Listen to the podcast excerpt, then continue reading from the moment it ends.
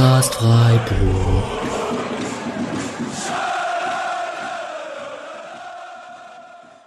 Dann hallo und herzlich willkommen zur 234. Folge des Podcast Freiburg. Und wir melden uns heute mit der äh, insgesamt dritten Folge zur Saison der SC Frauen und der zweiten aus der laufenden Saison. Und wie schon in der Saisonvorschau sind wir hier zu dritt, neben mir, Julian. Äh, unterstützen mich heute äh, Paddy, wie zuletzt auch schon. Hi Paddy. Hallihallo, guten Abend. Und wie bei der Saisonvorschau auch schon, kennt ihr auch schon Helene. Hi. Hallo. Äh, genau, Helene äh, Altgeld kennt ihr vielleicht schon mittlerweile aus sehr, sehr, sehr vielen 90-Min-Artikeln, äh, die ich auch wirklich sehr empfehlen kann. Ähm, Gerade ein Vorbericht für das Barcelona-Eintracht-Spiel morgen. Ähm, und findet ihr ansonsten auf diversen Social-Media-Plattformen, bei Twitter unter anderem noch at, at hsaltgeld. Und äh, genau, ansonsten bestimmt auch schon mal bei uns gehört, im Rasenfunk gehört. Und äh, Paddy müsstet ihr mittlerweile auch schon oft genug gehört haben hier. Und äh, zuletzt äh, mit äh, ja auch schon mit den, in allen Folgen dabei gewesen und mit der großen, äh, dem großen Recap der Mitgliederversammlung, die ja auch sehr viel nettes Feedback gegeben hat. Äh, deswegen freue ich mich sehr, dass ihr beide hier seid. Und damit wir das alles weiter so machen können, ihr könnt den Podcast auch unterstützen. Das haben auch einige wieder gemacht und das freut uns wirklich wahnsinnig, auch mit sehr netten Nachrichten dabei. Äh, das könnt ihr entweder machen über eine kleine Spende auf PayPal mit paypal.me slash spotcastfreiburg oder ihr werdet Mitglied bei Patreon und habt dann monatlich einen frei wählbaren Betrag und äh, auch da kriegen wir jeden Monat etwas zusammen für die Kosten, die sich da ansammeln und freut uns auch wahnsinnig. Vielen Dank dafür. Genau, dann um direkt in die Saison zu springen. Wir gucken jetzt heute die Spieltage fünf bis acht zurück, was jetzt nur ein Monat ist und trotzdem schon relativ viel wieder passiert ist. Äh, ich gehe mal ganz kurz durch, wie, wie die, die vier Spiele ausgegangen sind, nur damit wir das schon mal als Grundlage haben für alle, die das vielleicht nicht so gesehen haben. Äh, das war Freiburg zu Hause gegen Tabellenschlusslicht Nürnberg 0 zu 2 verloren. In Hoffenheim zu dem Zeitpunkt ungeschlagen 2 zu 3 gewonnen gegen Wolfsburg, äh, frisch aus der Champions League ausgeschieden, 4 zu 0 verloren und äh, gegen Köln ein spektakuläres 3 zu 3. Ja, und ich schließe mal ganz kurz vor, bevor wir die äh, ganzen Neuigkeiten und so abhandeln, vielleicht erstmal zum Einstieg schon mal. Helene, jetzt vier Spiele, vier Punkte gemacht. War das ungefähr deine Erwartung? Hättest du mehr erwartet? Gehofft vermutlich eh, aber wie passt das für dich? Ja, also ich glaube, ich hätte vielleicht sogar auf die vier Punkte getippt, aber ziemlich genau andersrum als äh, so, wie man sie dann gekriegt hat natürlich. Also ähm, die drei Punkte gegen Nürnberg ähm, hätte, glaube ich, eigentlich jeder getippt und hätte man unbedingt einfahren müssen. Gegen Köln dann ein Unentschieden war wohl so zu erwarten. Und ja, dass man Hoffenheim besiegt, das hätte ich jetzt persönlich nicht geglaubt, weil die ja auch einen ziemlich starken Saisonstart eigentlich hingelegt hatten. Erstmal mit 19 0 gegen Duisburg losgelegt. Und ja, seitdem ist es ein bisschen ähm, schlechter geworden bei ihnen. Aber ja, es ging wirklich hoch und runter. Ähm, ich weiß deswegen auch nicht so ganz, was ich ähm, jetzt von dem Monat halten soll. Ich glaube, da geht's vielen so. Aber ja, insgesamt bleibt bei mir vor allem trotzdem noch so ein bisschen der Eindruck, dass ja, dass ähm, dass defensiv weiterhin sehr viele Probleme sind, auch im Spielaufbau. Und ähm, das überwiegt bei mir gerade so ein bisschen. Was leider auch genau die Sachen waren, die du in der Saisonvorschau schon so als Befürchtung angemerkt hast und wo Paddy und ich ein wenig zwangsoptimistischer waren. Apropos, Paddy, ich glaube, wir beide hatten auf sieben Punkte gehofft. Äh, das hat nicht so ganz hingehauen. Wie geht's dir damit? Ja, ich glaube, es waren fünf bis sieben. Wir hatten so fünf, sechs, sieben Punkte, wären toll. Äh, ich glaube, wir beide waren ja auch sehr stark der Meinung, dass die drei Punkte gegen Nürnberg eigentlich fest eingeplant waren. Hm. Ähm, dann vielleicht ein bisschen Glück, ein Dreier gegen Köln und vielleicht kann man irgendwie Wolfsburg oder Hoffenheim nerven. Äh, dass das jetzt so ausgegangen ist, wie es ausgegangen ist, das hätte ich jetzt nicht gedacht. Ähm, also vor allem nicht, dass man, nachdem man gegen Nürnberg so richtig dumm verliert, dann ausgerechnet in Hoffenheim ähm, gewinnt. Ähm, hätte ich wirklich nicht gedacht. Ähm, ja, im Endeffekt muss man jetzt sagen, dass es, dass man zu Recht vier Punkte aus vier Spielen geholt hat. Ähm, ich würde auch, würde da auch Helene zustimmen. Ähm, man hätte jetzt dann die Punkteverteilung in, in den Spielen vielleicht etwas anders äh, gehabt oder gedacht. Aber man steht dort, wo man gerade auch zurecht steht. Ich glaube, das kann man schon als Fazit fast schon vorweggreifen. Ähm, und es ist leider dann, äh, auch ich war ja auch, wie du gerade schon gesagt hast, op optimistischer vor der Saison, dann wirklich das eingetreten, was Helene äh, vorausgesagt hat, womit sie ja ziemlich recht hatte. Ähm, was ich dann trotzdem sehr schade, schade finde, dass es eingetreten ist. Ich glaube, auch gerade so, also wenn jetzt das Nürnberg-Spiel schon in der letzten Folge gewesen wäre, dann wäre man mit diesen drei Spielen, Punkt gegen Hoffenheim, äh, Sieg gegen Hoffenheim, Punkt gegen Köln, Niederlage gegen Wolfsburg vermutlich voll zufrieden. Das ist halt dann doch dieses etwas schockierende äh, 0 zu 2 gegen Nürnberg, was es sehr runterzieht für mich.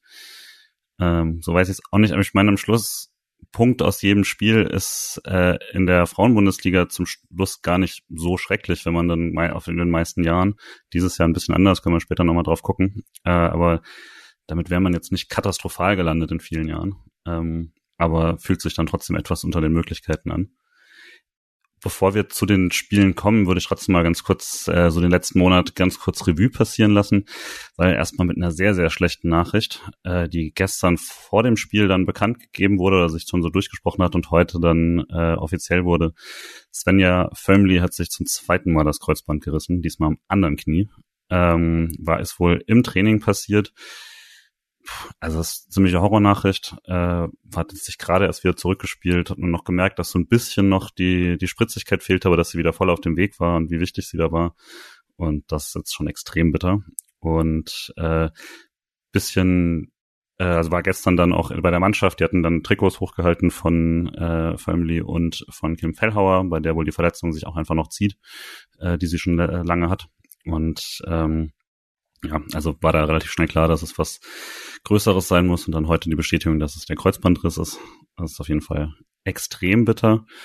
Ähm, ansonsten die restlichen Verletzten waren äh, sind zumindest zwei gute Nachrichten soweit, dass äh, Greta Stegemann wieder zurückgekommen ist jetzt, die kurz die äh, Sprunggelenkverletzung hatte. Das hat sich nicht länger gezogen. Die war jetzt schon gegen ähm, Wolfsburg wieder eingewechselt und gegen Köln dann auch nochmal. Und äh, Raffaela Borgräfe saß zumindest wieder auf der Bank. Äh, die hatte ja den Finger verletzt äh, in der Vorbereitung. Das ist dann schon mal vielleicht ein ganz guter Hinweis, dass es, äh, dass es da auch eine Möglichkeit gibt. Äh, Chiara Bosian ist weiterhin verletzt, da gab es jetzt nichts Neues und Lena Nuding natürlich noch lange Zeit wegen dem Kreuzbandriss. Ähm, genau, und ansonsten als bisschen nervige Nachricht äh, gab es jetzt das Pokalspiel, was wir eigentlich, mit dem wir die nächste Woche gerechnet äh, haben, hier bei mir in Frankfurt, äh, findet zwar statt, aber nicht nächste Woche in Frankfurt, sondern im Januar, weil der DFB es um zwei Monate verschoben hat. Äh, das ist mitten in der Winterpause eigentlich noch, also die Woche vor dem Bundesliga-Start. Und die offizielle Begründung war, dass Frankfurt Champions League spielt, was aber auch nicht so richtig äh, Sinn ergibt. Denn äh, Frankfurt spielt jetzt zwar diese Woche gegen Barcelona und hätte deswegen vier bis fünf Tage nur äh, Zeit gehabt dazwischen. Stattdessen spielen sie dann bei dem neuen Termin am 22.01. drei Tage später in Barcelona, was objektiv deutlich schlimmer ist. Und äh, daher ging es wohl hauptsächlich darum, irgendwie ein Montagsspiel zu bekommen, wo sonst nichts los ist für den für Sky oder was auch immer. Und das ist dann schon ein bisschen nervig, äh, vor allem weil es beide Mannschaften jetzt äh, eher nerven wird. Genau. Und ansonsten noch ein kurzer Blick auf die Länderspiele. Da waren einige Freiburgerinnen unterwegs. Svenja Völmli vor ihrer Verletzung hatte einen Einsatz für die Schweiz, Lisa Kolb und Annabel Schasching jeweils mit Kurzeinsätzen für Österreich und Janina Menge war bei Deutschland mit dabei, allerdings ohne Einsatz. Äh, Koret Sickay, Alina Axtmann und Rebecca Adamczyk hatten jeweils eine Halbzeit U20. Und jetzt heute kam der Kader für die Nationalmannschaft raus. Äh, da war jetzt Menge nicht dabei äh, was sicherlich ein bisschen enttäuschend ist, allerdings auch vermutlich verständlich. Äh, Helene Elisa Sens ist dabei. Ich glaube, da hast du jetzt schon länger drauf gewartet. Ja, auf jeden Fall tolle Spielerin. Ähm, also was was die Technik angeht und ähm, wie sie auch im, im Pressing immer super resistent ist. Ich glaube, ähm, da da war es schon länger eigentlich klar, dass, dass sie irgendwann mal ins Nationalteam berufen wird. Deswegen, ja, schade um, für Minge. Aber ich glaube, das letzte Mal hatte sie auch so ein bisschen davon profitiert, ähm, dass Sidney Lohmann noch verletzt war. Ne? Und ja, deswegen ist sie jetzt halt wieder rausrotiert. Ähm, ja, genau. kleiner Vorgriff vielleicht schon, aber eine Spielerin wie Elisa Sens würde dem SC gerade sehr, sehr, sehr, sehr gut tun. Äh, genau auf der Position. Ja. Genau, ansonsten, das war es schon größtenteils von dem äh, Monat in Sachen irgendwie Neuigkeiten, Nachrichten, ähm, wenn ich da jetzt nichts Großes übersehen habe. Äh, und dementsprechend können wir eigentlich direkt zu den, zu den Spielen springen. Wie gesagt, hatten schon gesagt, jetzt sind vier Spiele.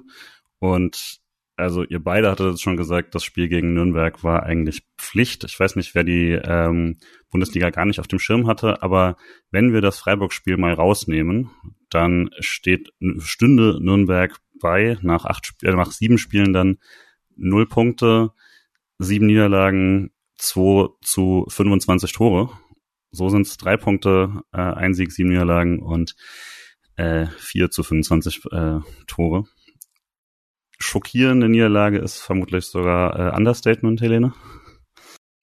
Ja, ganz klar. Also vor allem auch, weil Nürnberg wirklich in vielen Spielen ja sich auch einfach präsentiert hat wie ein Absteiger. Also man kann natürlich viele verlieren, aber ja, es gab schon Teams, die das gegen die so souverän auch gemacht haben, dass man sich so ein bisschen gefragt hat, wie wie das so schlecht laufen konnte eigentlich für Freiburg. Also ähm, dass man eben zwei Tore kassiert, klar. Ähm, das ist schon mal schlecht. Defensiv, da sprechen wir bestimmt gleich noch ganz viel drüber. Aber dann auch offensiv konnte man sich ja einfach nur noch die Haare raufen, ähm, dass der Ball einfach nicht ins Tor ging. Das hat was mit Chancenverwertung zu tun, aber auch Spielaufbau. Also du musst da, du musst da gegen Nürnberg mindestens ein Tor schießen. Ähm, das, da führt eigentlich kein Weg dran vorbei. Ja. Genau, Nürnberg äh, Aufsteigerin, zum ersten Mal seit vielen, vielen Jahren wieder in der Bundesliga und äh, Paddy, wir waren ja da, das war ja dieses äh, Doppelspiel quasi, wo die Männer direkt danach auch gespielt haben. Gladbach, glaube ich. ich nee, Bochum. Bochum, das kann ich am Schirm gehabt, ja. Ähm, und das also mein, mein, meine Reise ging schon schlecht los, weil ich morgens direkt den Zug zum nach Freiburg verpasst habe und deswegen dann auch erst in der 40. Minute im Stadion war. Äh, aber wir hatten ja dann quasi beide Spiele gemacht. Mm, aber waren uns auch schon ziemlich sicher eigentlich, dass das hier die, dass der angenehme Teil wird, äh, bevor die Männer es dann machen. Erstmal vielleicht trotzdem zum, zum Drumherum.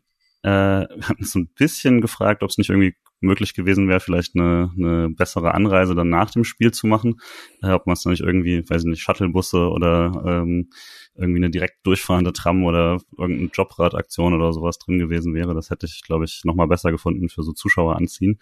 Ähm, sonsten aber von, äh, du warst jetzt bei allen Heimspielen, ähm, da lief das drumherum eigentlich ziemlich gut. Ja, kann man eigentlich schon sagen. Also wir hatten zwar ja uns eine sehr komische Odyssee dann äh, zum Stadion dann zum Beispiel überlegt, ähm, die es dann doch gar nicht gebraucht hätte, weil wir kamen dann exakt zeitgleich mit Leuten an, die einfach zwei Straßenbahnen genommen haben. das war dann äh, sehr, sehr witzig.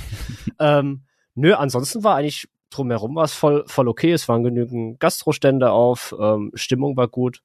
Ähm, zweieinhalbtausend ähm, Zuschauerinnen und Zuschauer waren im Stadion, was ich eine ganz gute Zahl fand, dafür, dass es eben keine Sonderaktion gab, außer die, was waren es, 10% oder 2 Euro Rabatt, irgendwie so, die es gab. Stimmt. Ähm, war, war ja was. Ähm, war, war okay und eigentlich war auch alle, die da waren, hat man gemerkt, ja cool, äh, jetzt holt man sich den ersten Sieg des Tages, dann fährt man gemütlich rüber, holt sich den zweiten Sieg, das wird ein richtig toller Samstag. Ähm, ja, und dann war die Stimmung irgendwann dann nicht mehr ganz so gut. Ähm, ähm, und man ist dann irgendwie mit ja, ordentlich, äh, ordentlich schlechter Laune hat man die Stadien gewechselt, sagen wir es mal so. Hm. Ähm, ja. Ich finde das ja tatsächlich ganz gut, dass es, äh, also es gab so Spiele, wo ich schon die, den, das Gefühl hatte, dass Leuten das Ergebnis gar nicht so wichtig ist, sondern was ja erstmal ganz cool ist, dass die Leute da kommen und das sich angucken und das irgendwie unterstützen wollen oder sowas. Ich finde schon, dass man mittlerweile bei allen merkt, dass es äh, ihnen auch emotionale nahe geht und das ist ja eigentlich gut. Ich hätte mir natürlich gewünscht, dass äh, der Anlass ein anderer ist. Aber naja, springen wir mal äh, zum dem Spiel direkt bei der Aufstellung. Ähm, war die größte Änderung, dass diesmal Alina Axtmann, die sehr junge äh, Verteidigerin, Innenverteidigerin, spielen durfte, nachdem man davor noch versucht hatte, dieses Experiment, dass Minge wieder zurück auf die Innenverteidigung geht. Äh, das wird beendet und äh, Axtmann hat durfte Innenverteidigung spielen und Minge wieder auf dieser Doppel-6 mit Schasching und ähm, Zickei links außen mit Völmli vorne drin eigentlich, wenn man jetzt äh, gezwungen ist, Axtmann quasi da ähm, quasi zu bringen, weil sie, äh, weil sie, weil äh, Greta Stegemann noch verletzt war, hätte ich gesagt, absolut beste mögliche Elf eigentlich, Helene. Aber sah dann nicht ganz so aus irgendwie. Ja, auf dem Papier sieht's jetzt nicht so schlecht aus. Also so, man kann es nicht darauf schieben, dass irgendwie nur ein B-Team oder so auch gewesen wäre. Ähm, ja, ich glaube, die, die Probleme waren da tatsächlich dann eher taktisch auch. Ähm, ja, wobei es natürlich, ähm, wobei man auch darüber streiten kann, ob die, die beste Elf von Freiburg eben aktuell gut genug ist. Da kommen wir bestimmt auch noch dazu. Ähm, Gerade auf manchen Positionen jetzt im, im Tor und so gab es immer wieder halt so ein bisschen Problemchen. Ähm, aber ja, generell muss man natürlich mit den Spielerinnen trotzdem gegen Nürnberg ähm, gewinnen. Du hast es eben schon gesagt, Nürnberg ähm, ist aufgestiegen und das Ganze war auch ziemlich überraschend eigentlich. Ähm, hatten auch in der zweiten Bundesliga achtmal verloren, glaube ich, also ziemlich oft dafür, dass sie es dann doch noch geschafft haben, aufzusteigen. Und die zweite Bundesliga ist eben schon so jetzt nicht so super stark besetzt sind, sind immer so Gütersloh und Andernach ähm, vorne dabei und ja, das ist einfach eine große Lücke und dann dazu noch ähm, so ein Team wie Nürnberg eben, was auch noch super viele Verletzungen dazu hat. Also ein paar Leistungsträgerinnen haben jetzt auch Kreuzbandriss oder sonstiges. Ja, ähm, also unterm Strich ist das einfach ein Team, was ähm, Freiburg individuell ähm, schon unterlegen ist. Und ja, es sah dann aber eigentlich nicht so aus auf dem Feld. Also klar hatte Freiburg deutlich mehr vom Spiel, hatte sehr viel den Ball. Man kann ihnen auch nicht absprechen, dass sie es nicht versucht haben nach vorne. Also es gab irgendwie sehr viele Aktionen, aber dann haben sie doch irgendwie immer wieder den Ball reingeholzt in den Strafraum und ist nichts rausgekommen. Es gab sehr viele so halbgare Halbchancen und ja, ein paar Mal auch wirklich Pech, würde ich sagen. Einmal hat Minge, glaube ich, die Latte äh, getroffen. Mhm. Einmal gab es ganz knappes Abseits von Gudorf, aber ja, trotzdem war es schon, schon ziemlich bitter, irgendwie anzuschauen, dass sie ja immer wieder angerannt sind und trotzdem dabei ziemlich ineffizient waren. Du hast ja auch schon von den äh, Abwehrproblemen gesprochen, dass die Nürnbergerinnen gehen wirklich früh in Führung, was natürlich dann als Außenseiter eine, eine äh, Top-Position auch ist. Als neutraler Fan hätte ich das Tor, glaube ich, sehr gefeiert, weil sie es äh, durch sehr hohes Drücken auch quasi erzwungen haben. Also sie standen da schon hoch, sind früh drauf und so. Und dann war das so ein bisschen eine komische Situation, wo dann äh, Müller spielt einen Fehlpass, quasi so halben Fehlpass im Strafraum, den, den Axmann dann so klärt, aber eigentlich will sie ihn Axmann in den Lauf spielen ich weiß nicht, ob ich würde sagen, beide machen nicht per se erstmal was falsch, sondern vor allem verstehen sich falsch. Ähm, und dann klärt man halt irgendwie zehnmal den Ball nicht. Und äh, der Schuss ist dann auch wirklich, wirklich hübsch, den Burkhardt da loslässt. Äh, da kann Kassen, glaube ich, tatsächlich nicht so viel machen. Ich fand es halt relativ symptomatisch, dass man immer wieder sich selber in so Probleme bringt, ähm, gerade halt am eigenen Strafraum trotzdem natürlich dann auch irgendwie was, dann kommt natürlich auch etwas Pech dazu, äh, zum vielleicht Unvermögen, weil dass man, man kriegt schon eine hohe Anzahl irgendwie von extrem schön geschossenen Toren dieses Jahr, habe ich das Gefühl. Äh, und danach hing man halt hinten dran. Du hast eigentlich gerade schon die ganzen ähm, Szenen genannt. Ich habe ja die ersten 40 Minuten auf dem Handy geschaut, ähm, Paddy, aber es, also Druck war da, wie Helene sagte, aber es war jetzt eben auch nicht, äh, nicht so gefährlich. Ähm, das Minge-Ding, das hatte ich allerdings schon drin gesehen. Ich glaub, hatte ich aber ja trotzdem das Gefühl, irgendwann wird der schon reingehen, oder? Ja, eigentlich schon. Also man, hatte halt äh, bei dem Tor dann vor allem, da will ich noch mal ganz kurz drauf eingehen, hatte man so diese Problematik, die wir glaube ich auch in der letzten Folge schon angesprochen hatte.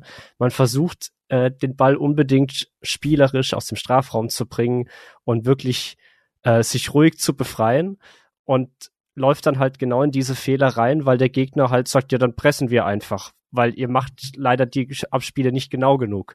Und dann ergeben sich leider solche Sachen. Und das hat sich dann leider bewahrheitet, dass es halt wieder passiert ist. Ähm, das Tor war dann schön. Aber das wollte ich nur ganz kurz noch sagen, weil wir das ja, auch in der letzten Folge, glaube ich, schon mal angesprochen hatten, dass man halt, man versucht immer schön rauszuspielen und ruhig, hat aber gerade nicht die, die Passqualität oder auch die Ruhe am Ball, um das dann halt auch konsequent dann rauszuspielen und dann eigentlich diesen Druck sehr einfach überspielen zu können, wenn man es durchziehen würde. Ähm, ja, und danach war man super Feld überlegen. Man hatte jetzt nicht die, die riesigen klaren Chancen. Man hatte noch eine, einen Freistoß von, von Hassad Kaikchi, ähm, den die ähm, Torhüterin von Nürnberg sehr gut dann auch rauskratzt. Ähm, man hatte noch eine Chance von, von Kurazika, die über links äh, angespielt wird im Strafraum, äh, aufs kurze Eck zieht. Auch eine gute Chance, eigentlich, die noch geklärt wird. Also es war nicht so, dass man gedacht hat, oh, okay, die, es fällt gar nichts ein. Ähm, ich hatte mich aber bei dem Gedanken schon ertappt, äh, dass ich trotzdem gedacht habe, oh, das, das ist so ein Spiel, da kann man vielleicht zwei Stunden spielen oder drei Stunden und da wird nie eins fallen.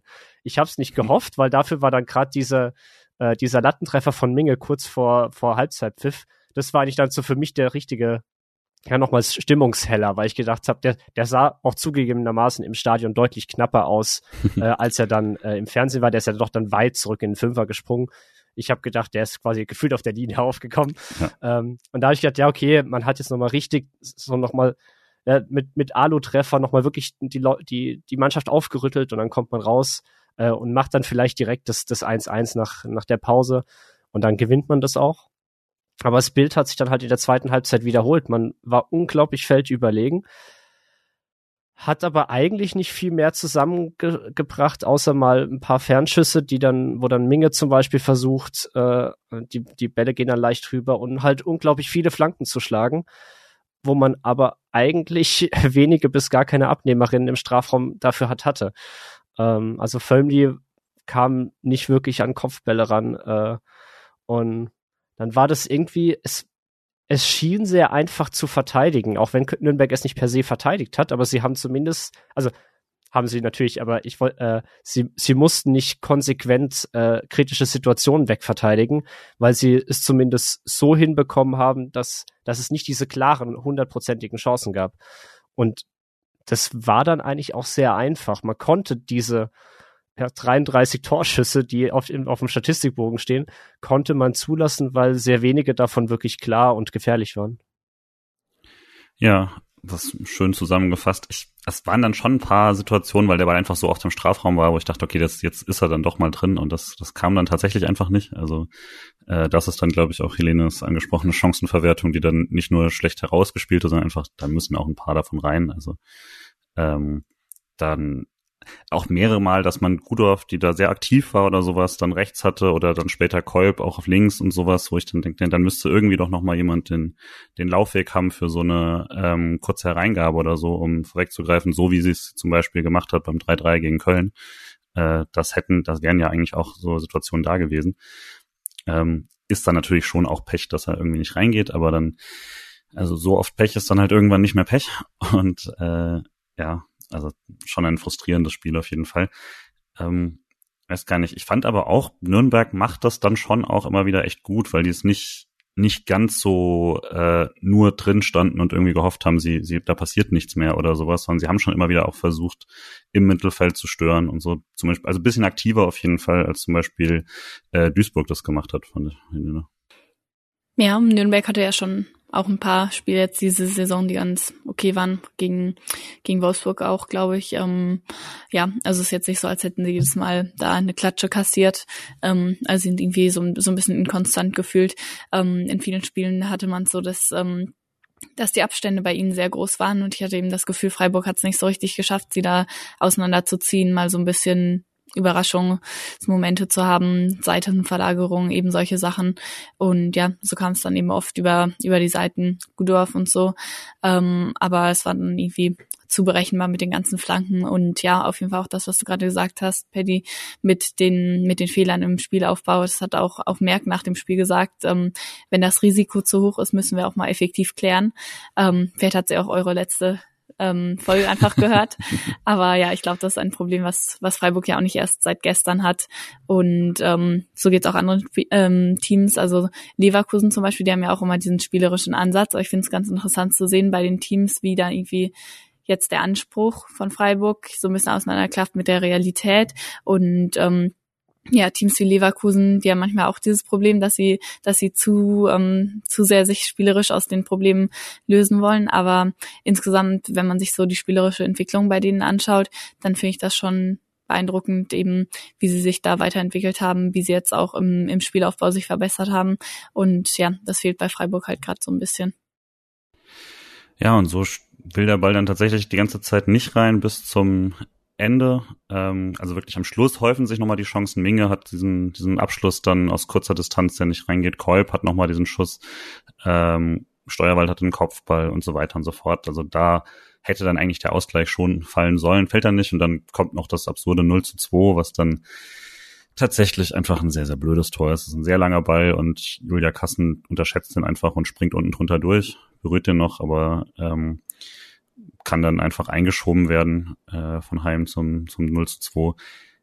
Würde sagen, da sie dann das nächste Spiel auch nicht mehr spielt, kann man jetzt vielleicht auch schon direkt drüber reden. Das war dann auch der Fehler, der ihr den, den Startplatz gekostet hat. Ähm, ist sehr, auch junge Keeperin eben, wirkte schon in vielen Situationen halt noch nervös, hatte ich den Eindruck. Kommt aber auch irgendwie echt einiges an, äh, an Pech dazu, beziehungsweise so viel sicherer sahen die nächsten drei Spiele jetzt auch noch nicht aus auf der Torhüterinnenposition. Paddy? Was mir in dem Moment, als das Tor gefallen ist, direkt im Stadion schon aufgefallen ist und auch als ich nochmal die Zusammenfassung gesehen habe, dass halt keine der, der restlichen Feldspielerinnen äh, zu Julian Kassen geht nach dem Tor, sondern sie liegt da alleine, hat dann, glaube ich, auch als, als das Spiel vorbei ist, Tränen in den Augen, geht irgendwie alleine vom Feld. Ähm, das fand ich schon krass, ähm, weil gerade dieses, dieser Zusammenhalt im Team ist eigentlich das, was man eigentlich auch bei schlechten Spielen ähm, immer gemerkt hat, auch letzte Saison, wo es ja gar nicht lief zwischendurch, dass das eigentlich nie was war, wo, wo irgendwas zu rütteln war. Und da fand ich es schon krass, dass da wirklich keiner zu ihr hinging. Ähm, und das war dann schon ein Zeichen, ähm, dass da, ich sag mal, die Hintermannschaft da irgendwie nicht ganz so die Zufriedenheit vorherrscht aktuell, ähm, was die Torhüterinnenposition angeht. Ähm, für sie tut's mir halt unglaublich leid, weil es waren ja echt, sie musste ja auch Dinge kassieren und dann machst du noch so einen eigenen Fehler noch, hast eh nicht die besten Spiele, dann ist gefühlt niemand aus dem Team äh, für dich da, der dich auffängt in dem Moment. Puh, äh, hart für, für so eine junge Spielerin.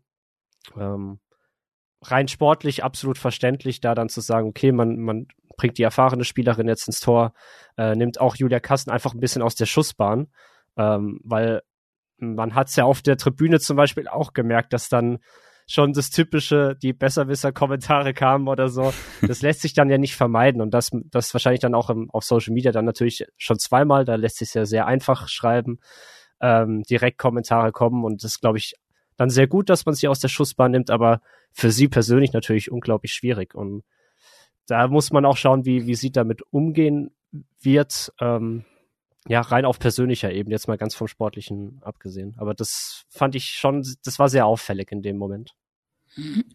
Ja, interessante Beobachtung auf jeden Fall. Also ähm, ja, ich finde es echt schade irgendwie. Ähm, auch, wie du ja auch schon gesagt hast, teilweise war es unglücklich, teilweise waren es aber auch eben wirklich diese, diese klaren Fehler, ähm, wo es halt verständlich ist, die Entscheidung. Aber ja, eigentlich hatte ich ihr echt ähm, einiges zugetraut, hatten wir auch in der Vorschau gesagt, ähm, war auch in den U-Nationalteams und so und bei Wolfsburg ausgebildet. Also dachte ich, ähm, ja, ich glaube schon, sie ist, ähm, sie ist talentiert, aber ist dann eben nochmal was ganz anderes, die Bundesliga. Und ähm, ja, schade, dass es jetzt vielleicht noch so ein bisschen zu früh ist.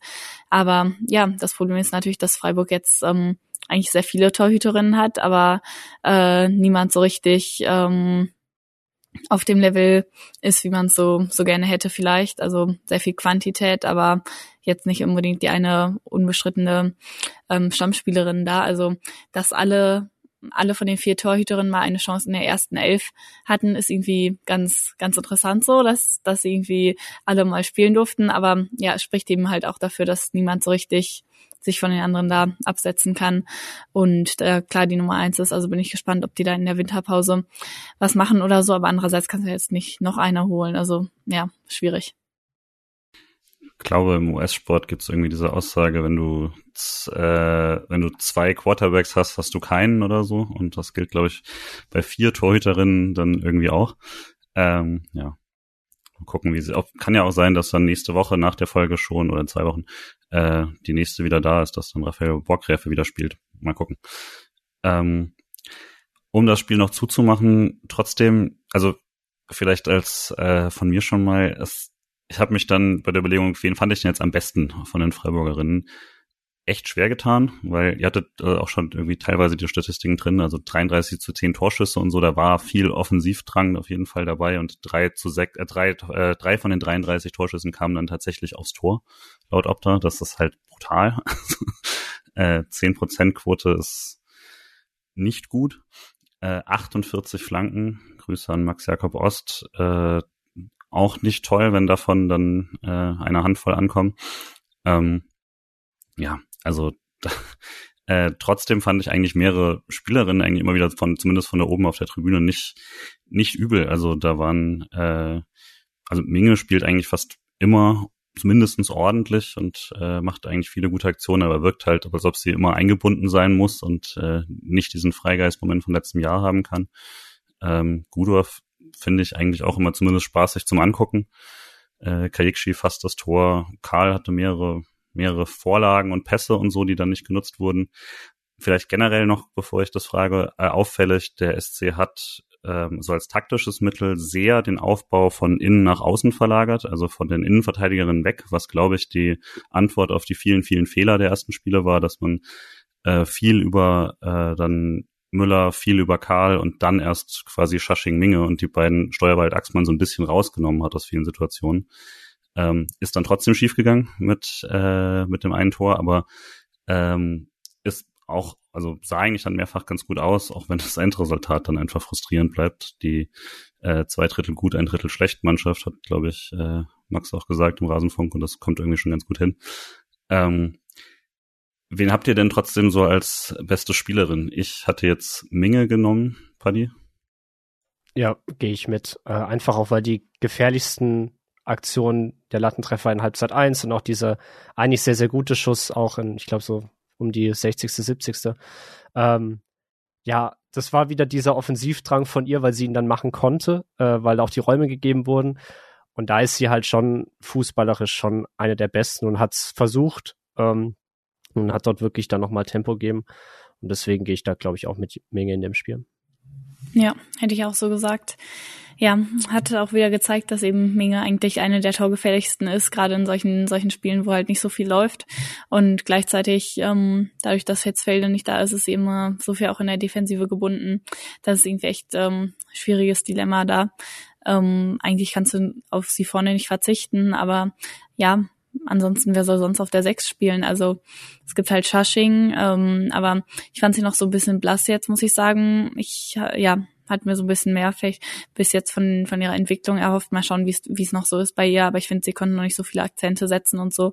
Und ja, wenn sie ja noch mal mit jemandem anderen ist neben ihr, weiß ich auch nicht, ob das so, so gut klappt. Und ich glaube, selber sind ihre Stärken auch nicht so unbedingt im Defensivbereich, also dass er nicht unbedingt die, die Sechserposition übernehmen kann. Also ist halt auch schwierig, aber ja, Minge auf jeden Fall ähm, noch die, bei der man sich, bei der man es am ehesten noch zugetraut hätte, dass dann doch mal ihm, ihm ein Schuss im Tor landet ist vielleicht auch der Unterschied zu letzter Saison, zu dieser krassen Hinrunde, teilweise auch nur so Details, dass halt dann letztes Jahr irgendwie jeder Schuss von ihr drin war und dieses Jahr geht dann halt in die Latte. Ähm, das hätte natürlich auch schon helfen. Da kann man auch schon sehr viel mit kaschieren, wenn äh, man einfach krasse Fernschusstore macht und immer eins mehr schießt. Ähm, ja, ansonsten mit Shushing, ich weiß gar nicht, ich glaube, Paddy und ich hatten ziemlich exakt das gleiche Gespräch, ähm, ich glaube auch auf der Tribüne bei dem Spiel.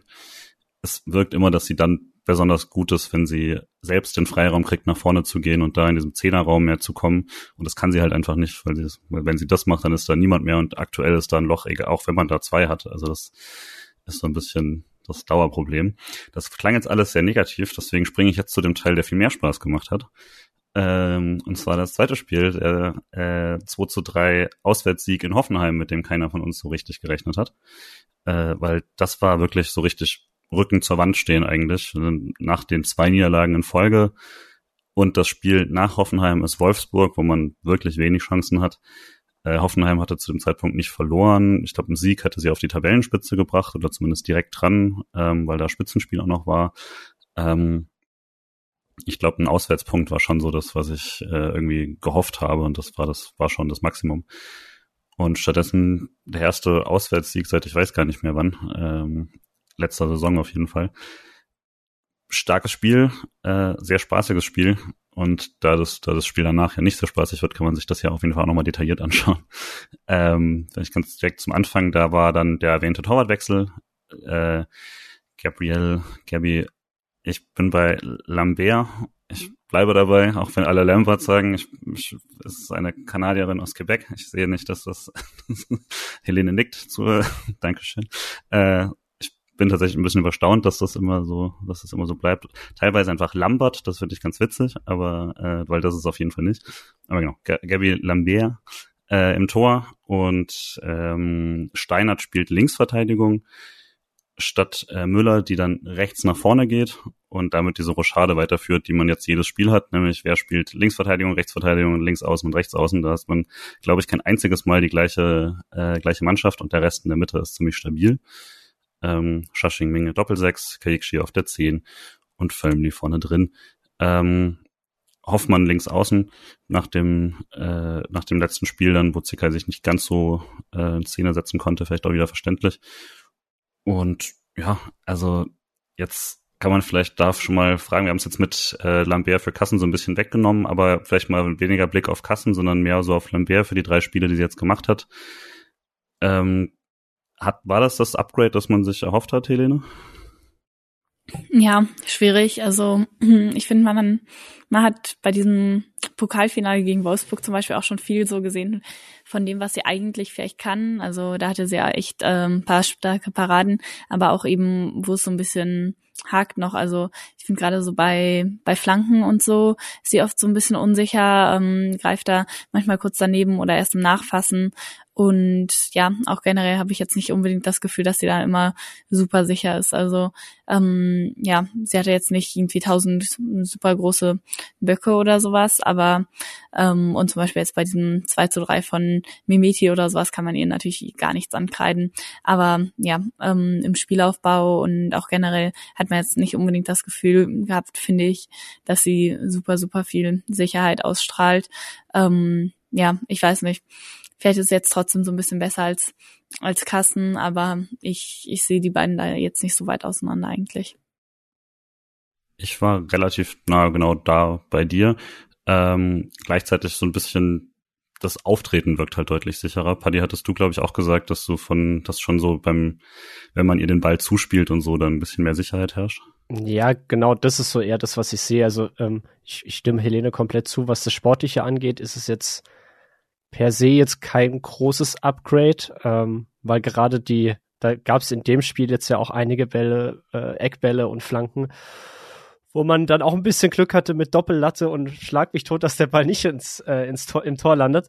Ähm, sie ist sehr, sehr gut im 1 gegen 1, was man beispielsweise auch beim Spiel gegen Köln gesehen hat in ein, zwei Situationen. Ähm, und sie genau das, sie strahlt zumindest ein bisschen mehr Ruhe äh, ab, äh, wenn, wenn ihr der Ball zugespielt wird von, von der Verteidigung. Ähm, aber das ist jetzt halt, es ist ein kleines Upgrade und ich glaube halt, dass es, also, wie ich vorhin dann schon mal kurz gesagt habe, Kassen hätte wahrscheinlich aktuell die Ruhe nicht mehr nach, nach der Phase, die sie hatte. Deswegen ist es verständlich. Ähm, aber es ist jetzt nicht so, dass man mit der, mit dem Wechsel die Probleme auf der Position gelöst hat. Hm.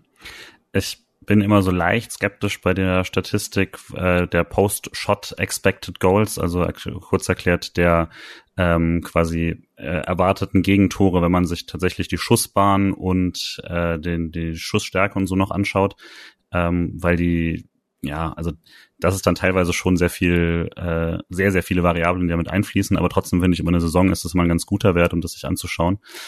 Und äh, wenn man da quasi sich anschaut, auf, auf die Minute, Einsatzminuten gerechnet, die beiden, die am schlechtesten abschneiden, also dort mehr Tore kassiert haben äh, in der Liga, als man durchschnittlich aus den Schüssen, die man bekommt, kassieren sollte, dann sind das jetzt tatsächlich aktuell äh, Gabriel Lambert und Julia Kassen. Also das ist dann natürlich schon tough, da beide Schlusspositionen quasi aktuell inne zu haben. Da sind auch gute Keeperinnen dabei, die vielleicht gerade ein kleines Loch haben. So Mamutovic ist auch sehr weit unten auf der Statistik, die eigentlich auf jeden Fall hochtalentierte Keeperin ist. Äh, aber es spricht zumindest dafür, dass was unsere Augen sagen, da auch bestätigt wird, nämlich dass es schon aktuell äh, keine Sicherheit auf der Teuterinnenposition gibt. Ähm, war bei dem Spiel dann allerdings ähm, nur paar Mal, also war paar Mal äh, Thema, ist aber nicht spielentscheidend zum Glück. Ähm, und das Spiel läuft dann eigentlich sehr, sehr schön an.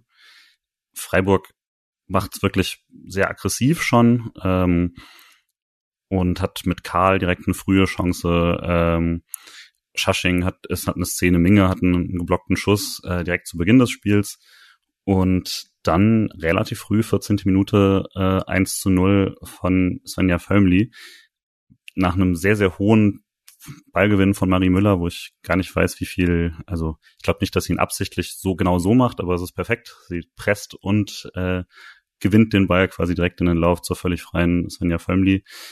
Und 1-0, weiß nicht, hattest du den Eindruck, Hoffenheim ist einfach überrascht oder wie hättest du die Anfangsphase da äh, gewertet, Helene?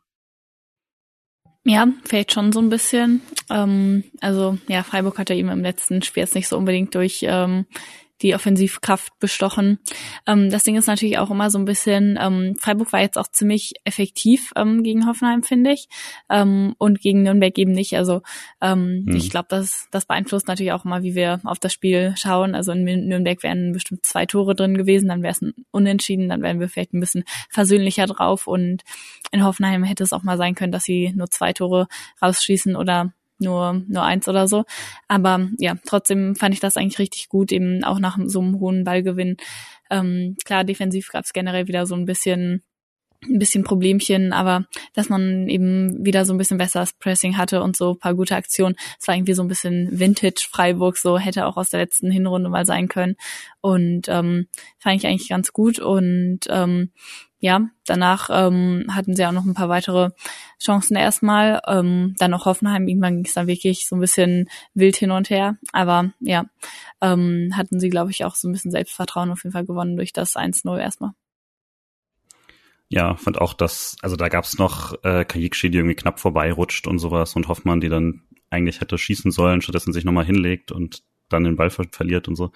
Ähm, aber auch die die Szene, die Paddy meinte, äh, kurz vor der kurz vor der Halbzeit passt dann auch zu den Problemchen von Helene, nämlich drei Freiburgerinnen, die sich irgendwie so gegenseitig dann behindern, anschießen und ähm, dann gibt's so einen Fallrückzieher an die Latte von Hoffenheim, direkt danach ein Kopfball an die Latte und der Ball dopst dann quasi nochmal auf die Latte und von da ins Aus.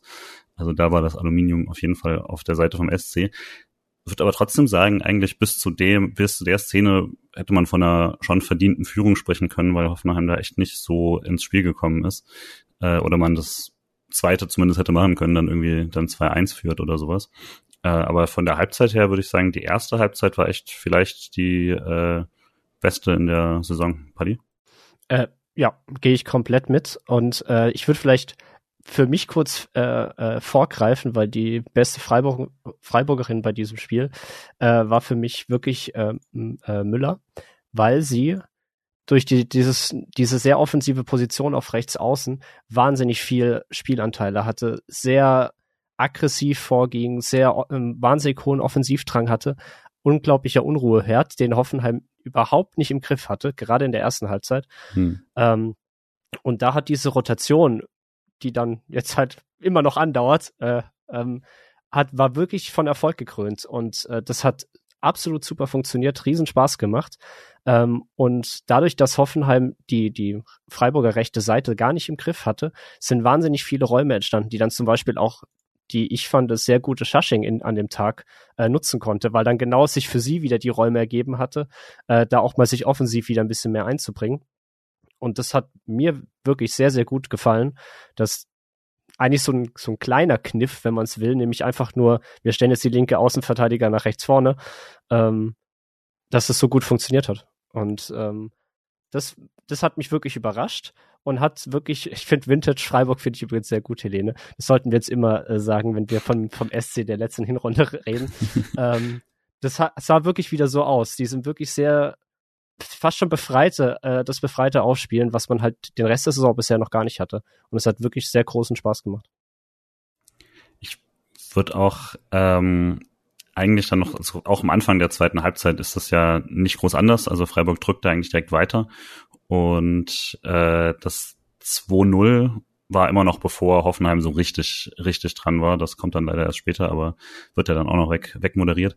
Ähm, war auch noch mal so ein, wenn man hier von Vintage spricht, dann ist das tatsächlich einfach ein Kajikshi-Tor, äh, was da einfach passt. Äh, Hoffmann mit einer schönen Vorbe Vorarbeit, weil sie den echt gut ab abschirmt und dann weitergibt. Aber Kajikshi, also ich weiß gar nicht genau, warum Hoffenheim da so ein bisschen aufmacht, aber sie sieht es und nutzt das voll auf und läuft einfach links durch und knallt ihn ins lange Eck. Ähm, ich habe ihn jetzt leider gerade nicht mehr vor offen, aber es war irgendwie auch so ein, wenn man hier von Post-Shot Expected Goal, also wie gut war der Schuss quasi rechnet, dann hatte da äh, hatte, hatte eine 90% Torwahrscheinlichkeit, wenn er so geschossen wird. Also das war ähm, super Schuss, super Szene und da wirkt das dann schon sehr beflügelt zu dem Zeitpunkt. Hat man dann aber auch gesehen, dass Hoffenheim schon ein ganz gutes Team ist, weil äh, danach haben sie sich echt wieder reingekämpft, fand ich. Und äh, hat es auf jeden Fall nochmal noch mal enger gemacht. Mm, ja, zudem, dass ähm, Hoffenheim auch ein, ein gutes Team ist, ähm, muss ich sagen, ja, stimmt natürlich. Ähm, sie haben es danach echt gut gemacht und im Ballbesitz können sie auch richtig viel. Also haben auch echt gute Spielerinnen, Krumbiegel und so. Ähm, aber mein meine Euphorie ähm, zum Spiel war auch so ein bisschen getrübt, dadurch, dass jetzt Hoffenheim in den letzten Spielen eben auch nicht so super toll war. Also vielleicht lag eben auch nicht nur alles daran, dass Freiburg jetzt eben ähm, deutlich besser gespielt hat, was natürlich stimmt. Aber ja, dass Hoffenheim jetzt eben auch zum Beispiel 0 zu 3 gegen Essen verloren hat, ähm, das zeigt dann auch so ein bisschen, hm, vielleicht sind es ja auch nicht die, die Creme de la Creme ähm, bei der Defensive, so gut Freiburg ähm, das auch gemacht hat an manchen Aktionen. Oder der SC hat sie gebrochen. Helene bringt uns irgendwie immer zurück auf den Boden der Tatsachen in der Folge. äh, tatsächlich war es ja dann auch so, dass sie selbst da dann auch nicht krass viele Chancen hatten, muss man dann auch fairerweise sagen.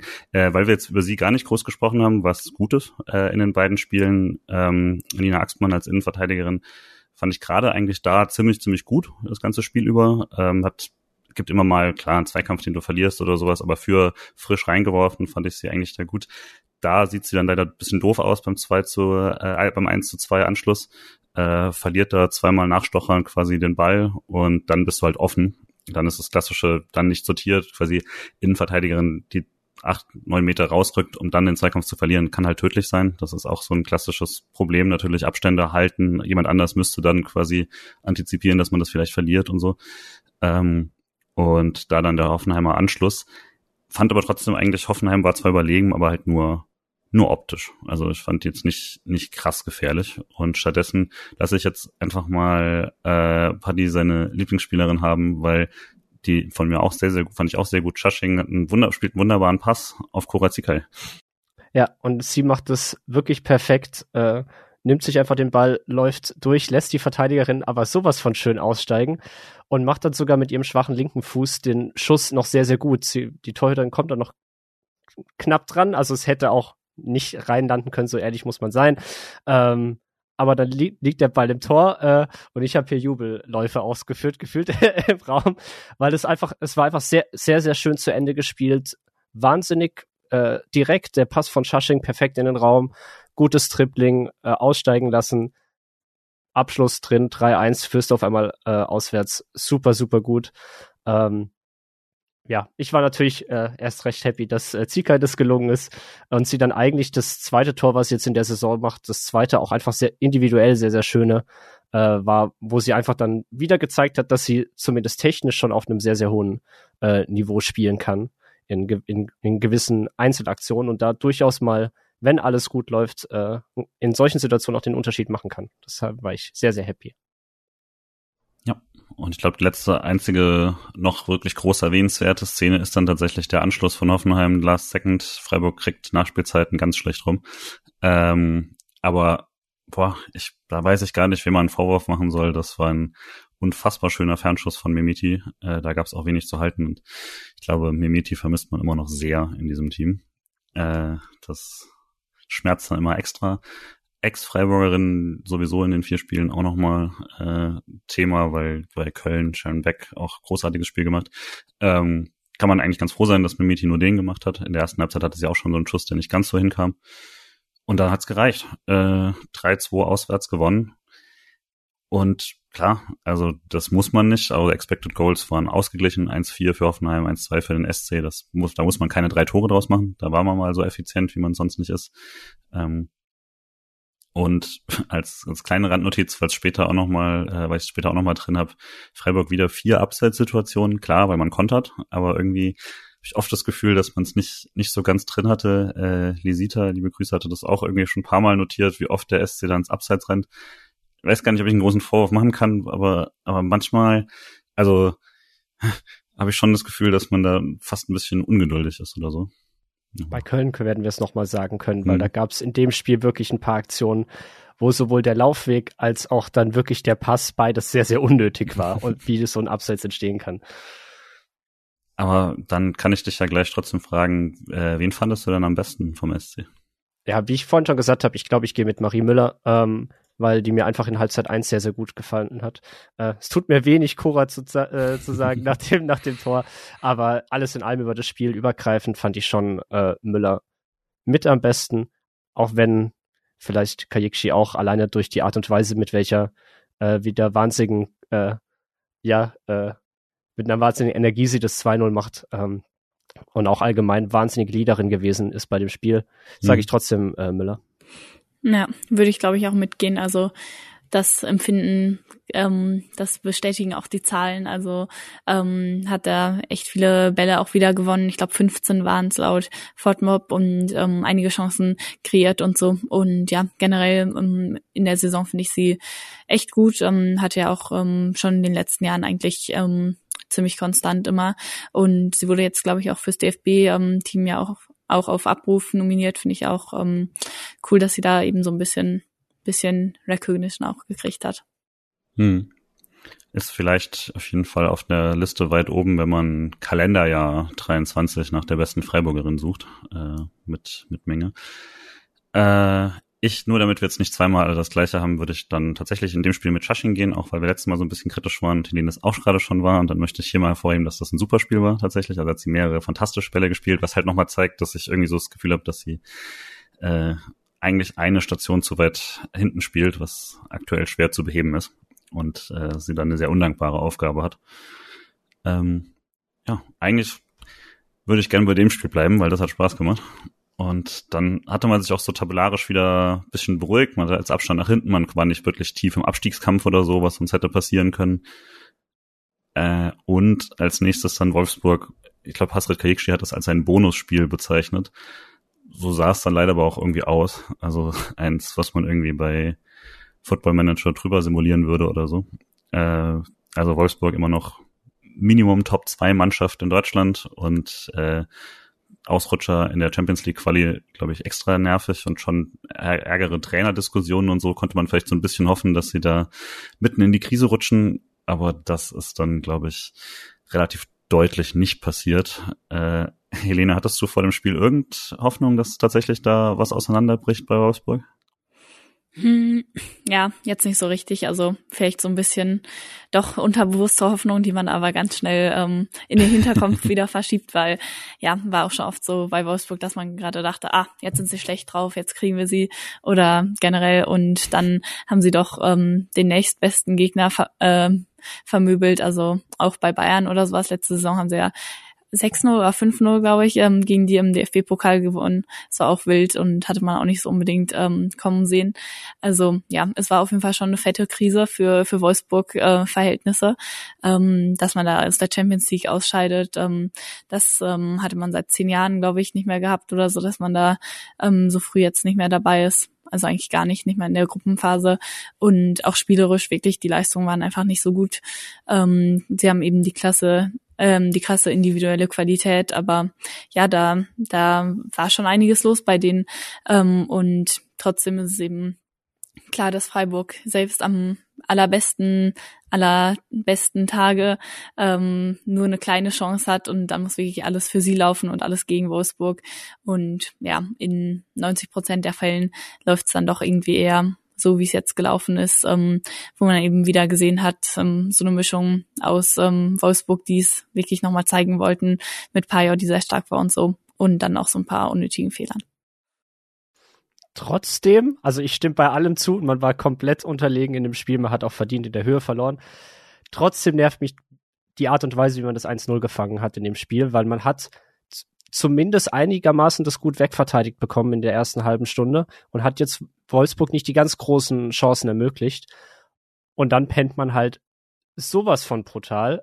Keiner hat irgendwie Bock, Pajor zu verteidigen. Und dann lässt sie sich natürlich die Chance nicht äh, nehmen, wenn sie im Strafraum den Ball einfach gefühlt frei bekommt mit zwei Meter Platz. Und das hat mich dann doch genervt, ähm, weil man eigentlich, ich weiß nicht, äh, Julian und ich schreiben gefühlt immer, äh, einer von uns nach so einer Viertelstunde, oh, das ist eigentlich ein guter Beginn. Mittlerweile mhm. trauen wir uns das gar nicht mehr zu schreiben. Ähm, aber selbst da muss ich sagen, für ein Auswärtsspiel in Wolfsburg, es war kein so schlechter Beginn. Und dann nervt mich dann schon ein bisschen die Art und Weise, wie es Tor fällt. Nicht, dass es fällt, weil es war dann auch trotz allem verdient. Auch in, in, in der 36. war dann auch die Führung verdient. Aber trotzdem war halt das dann wieder so ein individueller Abwehrbock und ein ganz klarer Zuordnungsfehler, dass mich das dann doch ein bisschen genervt hat, dass es eben auf einmal 1-0 steht. Ähm, und es halt nicht ein, keine Ahnung, ein schönes Traumtor oder ein perfekt rausgespielter Treffer ist oder so, es war eigentlich ja nur ein Ball in die Mitte und da stand dann auf einmal gefühlt keiner mehr äh, mit Freiburg-Trikot. Und das hat mich dann doch ein bisschen genervt. Ähm, danach ist, glaube ich, dann braucht man kann man es schnell erzählen, wie der Rest vom Spiel abläuft. Mhm. Aber dieser, dieses 1-0 hat mich dann doch ein bisschen genervt. Ich glaube, tatsächlich kann man das, wenn man sich die Aufstellung anschaut, auch ein bisschen diskutieren. Also Müller war diesmal ähm, die Rechtsverteidigerin mit Gudorf vor ihr und äh, Steinert wieder Linksverteidigerin. Vielleicht auch so die Idee, dass zwei so spielstarke Spielerinnen dann irgendwie gemeinsam so einen schnellen Konter vielleicht besser ausspielen können oder so. Hat nicht so richtig funktioniert. Und ich frage mich dann halt schon, wenn man so Abwehrprobleme hat immer wieder, ob dieses ständige was daran optimieren oder so nicht eher davon auslöst, dass Kommunikationsprobleme entstehen, weil das 1-0 ist ja einfach ein extremes Kommunikationsproblem. Also Marie Müller hat halt noch eine, die sie außen attackiert, will deswegen nicht einfach reingehen und äh, Steuerball schiebt eigentlich eine auf weiter links und das müsste man einfach kommunizieren und das sollten eigentlich in Abläufen drin sein und äh, vielleicht ist es dann halt eher drin, wenn dann, keine Ahnung, Lisa Karl da halt steht, weil sie das gewohnt ist oder so, aber also auch nur Spekulation, aber es hat, sah auf jeden Fall extrem, extrem äh, uneingespielt aus, was man mitten in der Saison äh, als in einem, in einem Spiel, wo du ja größtenteils nur verteidigst, äh, nicht erwartest und wie es zum Beispiel auch nicht aussah gegen Bayern am ersten Spieltag. Ansonsten hätte ich jetzt auch gar nicht so viel bei dem Spiel. Ich habe es auch erst nachträglich auf dem Handy geschaut, deswegen habe ich äh, gar nicht, war ich auch insoweit leicht positiv überrascht, als ich vom Ergebnis eine schlimmere erste halbe Stunde erwartet habe und dann war das Negative eher nach und nach. Ähm, also das 1-0 dann nach 36 Minuten, nach äh, das 2-0 direkt hinten dran, weil Lambert so eine Flanke nicht richtig klärt. Und kann man jetzt vielleicht an der Stelle auch nochmal sagen, weil wir es im Hoffenheim-Spiel so ein bisschen übersprungen hatten, da hatten sie die gleiche Situation auch schon drei, vier Mal, da ging es noch nicht rein. Und äh, also die hohen Bälle, ich glaube, die Helene vorhin schon mal meinte, sind wirklich das Kryptonit. Da fliegt sie extrem dran vorbei immer wieder. Und da war es dann einfach ein Kopfball ins leere Tor und das einzige richtige Aufbäumen war so direkt nach der Halbzeit vom SC und das wurde sofort bestraft, auch mit einem gut ausgespielten äh, Konter hinter Steiner, die gerade ein bisschen aufgerückt war. Drei gegen drei und Pajor, ich, man sieht es leider gar nicht so richtig. Sie ist irgendwie im Laufduell mit Müller und einen Meter hinter ihr und plötzlich ist sie zwei Meter vor ihr. Ich nehme an, sie, vielleicht gibt sie ihr ein bisschen eine Schulter oder sowas, irgendwas, was gute Stürmerinnen halt machen und danach ist sie frei. Und äh, das war dann schon irgendwie Richtung Klassenunterschied. Äh, war dann eigentlich noch okay, dass man es nur mit 4-0 beendet. Äh, das Latt war ja nochmal ein sehr, sehr schöner Schuss, nachdem da auch Kolb und Steinert ihr zusammen ihr Duell gegen äh, Wilms verlieren. Das war schon eine ordentliche Packung dann am Ende. Äh, aber ja, weiß gar nicht, ob ihr so viel zu dem Spiel noch habt, außer dass es auch in der Höhe, glaube ich, in Ordnung ist. Ja, ich habe es jetzt auch nicht ganz gesehen, das Spiel, muss ich sagen, sondern Highlights und dann so ein bisschen streckenweise zwischendurch. Also kann ich jetzt auch nicht super viel zu sagen. Aber ja, ich finde, ähm, an den Reaktionen so nach Abpfiff hat man auch nochmal so gemerkt, puh, keine Ahnung, hatte man jetzt gewonnen und dann war es doch in der Art und Weise echt nochmal deutlich. Und ich glaube, Hasret Kaichi hat danach ja auch gesagt, so, wir sind jetzt im Abstiegskampf, Leute. Ähm, und ja, das zeigt dann ja schon, ja, dass, ähm, dass irgendwie klar war, dass im nächsten Spiel ähm, gegen Köln doch ähm, wieder mehr kommen muss. Wenn man äh, sich die Statistik nochmal anschaut, ich glaube, also Expected Goals waren 3,4 zu 0,3. Das viel deutlicher wird's nicht. Äh, und den ich nochmal notiert hatte, von 26 Kopfballduellen nur neun gewonnen. Das ist als die Mannschaft, die äh, größtenteils verteidigt, schon tough. Also das, das sollte schon deutlich höherer Wert sein. Äh, klar, Wolfsburg ist bekannt für Körperlichkeit und hat große, kopfballstarke Spielerinnen. Gut, Pop war früh raus, aber trotzdem. Aber also da kann man, dann ist irgendwo auch die Frage, wie sehr du noch irgendwie dagegen hältst. Und das waren ja auch so, die Interviews nach dem Spiel wirkten ja auch so, als ob man das Gefühl hatte, da nicht sein Bestes abgerufen zu haben. Ich kann mit so einem Spiel immer am besten noch leben, weil es halt, mein Gott, also dann gehst halt mal unter gegen die Topmannschaft. Das ist dann weniger wichtig als die eigentlich halt so die Nürnberg-Duisburg-Spiele oder so. Äh, dann halt eher ärgerlich, wenn man die halt nicht gemacht hat.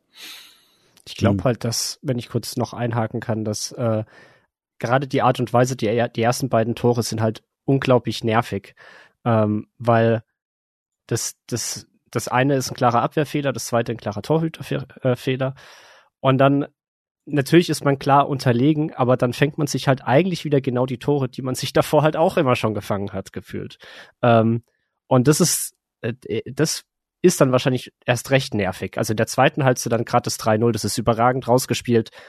Da hat man keine Chance.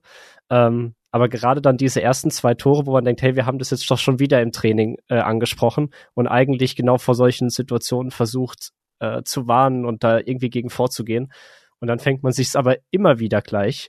Ähm, ich glaube, das ist dann auch einfach super ermüdend für, für den Kopf und äh, oder zermürbend trifft es vielleicht noch besser. Ähm, weil man sich dann halt wieder eigentlich eine gute Startphase natürlich unterlegen und alles, aber das war zu erwarten, halt durch ähm, ja durch einfache individuelle Fehler halt wieder kaputt macht und das ist dann halt immer wieder kriegst du dieselben äh, Nackenschläge gerade ähm, und das ist dann nervig und dann muss man Kajikshi schon zustimmen. Das sind dann halt Sachen, die passieren dann Mannschaften sehr häufig, die halt weit unten stehen. Und dann muss man sich halt doch eher nach unten ähm, orientieren und versuchen, das möglichst sicher zu machen, dass man da nicht komplett reinrutscht, was auch schwierig wird, wenn man sich die Mannschaften dann an, ansieht, die unter einem steht. Aber trotzdem ähm, in einer etwas anderen Liga-Zusammenstellung oder mit etwas anderen äh, Mannschaften, die ganz unten stehen würde, wäre das deutlich kritischer. Und ähm, das ist dann schon, hm, dann trotz der, äh, der deutlichen Unterschiede wirklich nie motivierend. Ja, auf jeden Fall. Also irgendwie hat man dann auch Glück gehabt trotzdem, ähm, dass es eben wieder so ist, dass man jetzt ähm, mit Nürnberg und Duisburg, die ja schon letzte Saison wirklich so ein Team war, die eigentlich spielerisch auch den Abstieg ähm, vielleicht verdient hätten. So, ähm, also da hätte jetzt auch nicht so viel gefehlt, dass man da eben zwei Teams hat, ähm, die eigentlich ziemlich sicher den ja, die letzten zwei ähm, Plätze belegen werden. Wer weiß, es kann immer noch viel passieren. Und bei Leipzig, ähm, ja, glaube ich schon, ähm, dass sie ja nochmal noch mal ein bisschen hochklettern können und sowas und das deswegen echt ähm, gefährlich sein kann. Aber ja, Nürnberg und Duisburg schon so ein bisschen abgeschlagen, nicht nur punktemäßig, sondern eben auch, auch spielerisch, ja. Ich glaube auch, da ging es echt viel darum, dass, dass es äh, Hasrat Kaikshi so ein bisschen einfach an dem, an dem äh, Widerstand fehlt, den man dann klassischerweise in der Tabellenregion dann auch braucht. Ähm, ja, ob das dann, ob sie es jetzt selbst für realistisch hält, dass man absteigt, glaube ich tatsächlich nicht. Aber dass man, äh, dass es halt auch so ein Wachrütteln sein soll, auf jeden Fall. Da ist sie ja jetzt auch echt lang genug dabei, um äh, da diese Rolle mitzuhaben. Ja, das Spiel war auf jeden Fall ein bisschen weniger spaßig. Äh, daher schnell weg auch davon.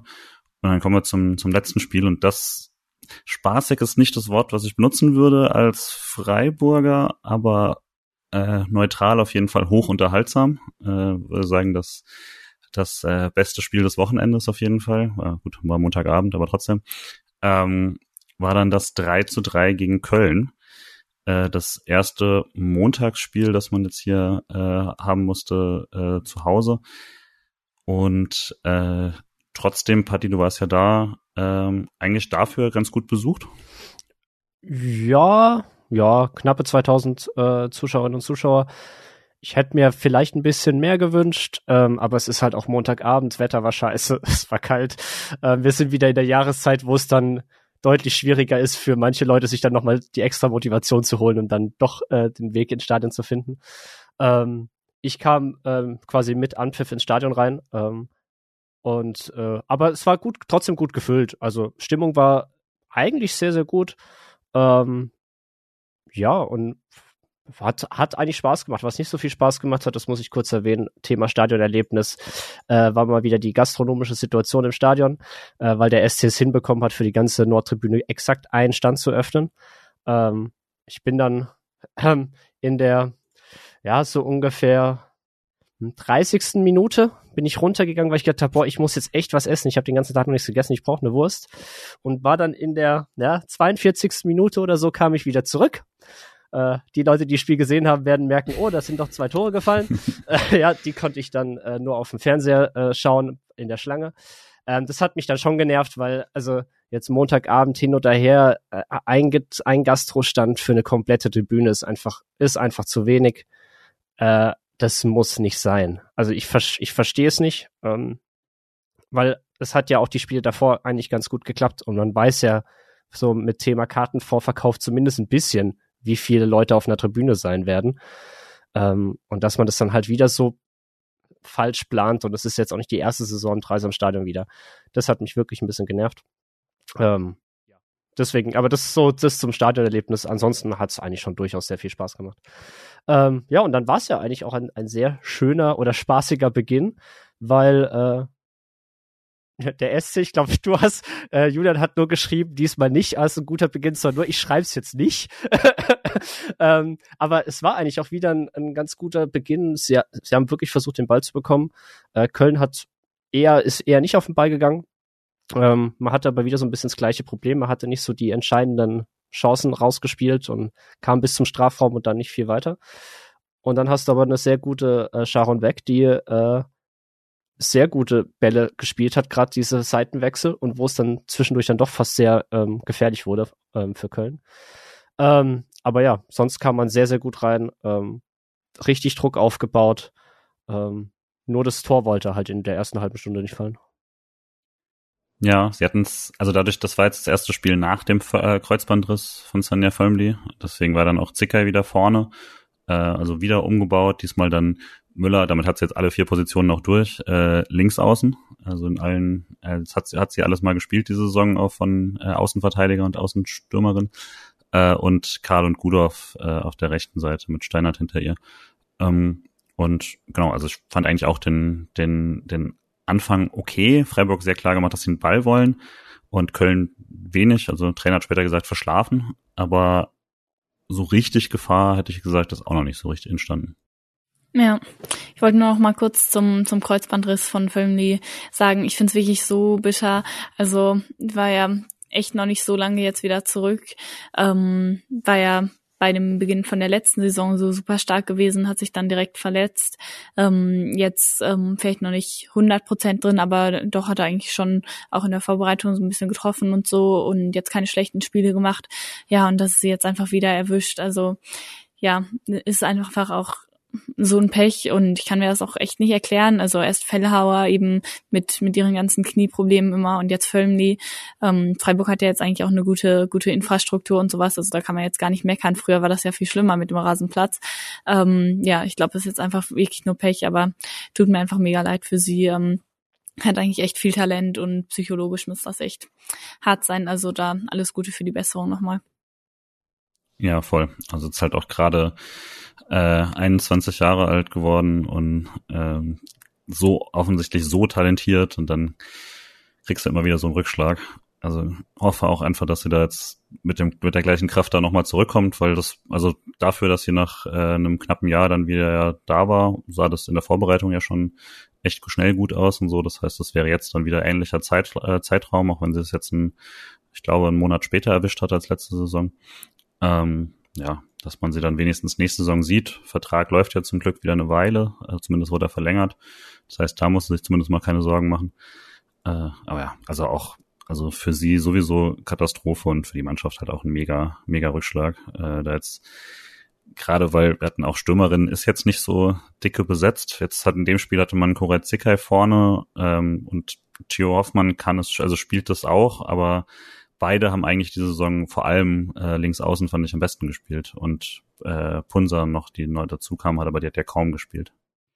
Ja, auf jeden Fall. Also das Spielerin, äh, das Stürmerinnen Thema hat mich auch so ein bisschen beschäftigt und ja, da hatten wir uns ja auch schon in der Vorschau, glaube ich, so ein bisschen gefragt, hm, macht man jetzt was? Hat man nichts gemacht? Okay. Ähm, aber ja, so im Nachhinein fragt man sich dann doch nochmal, ob vielleicht nicht doch was irgendwie möglich gewesen wäre oder so zum Beispiel Bremen, ähm, die haben ja auch ähm, chronisch immer so ein so ein Sturmproblem, aber die haben ja so viel Weidauer jetzt aus Potsdam geholt, ähm, hat da richtig eingeschlagen, ähm, coole Spielerin und da denke ich mir, sowas wäre vielleicht auch möglich gewesen. Also wenn man da mal, ich weiß nicht, vielleicht hat man ja angefragt, who knows.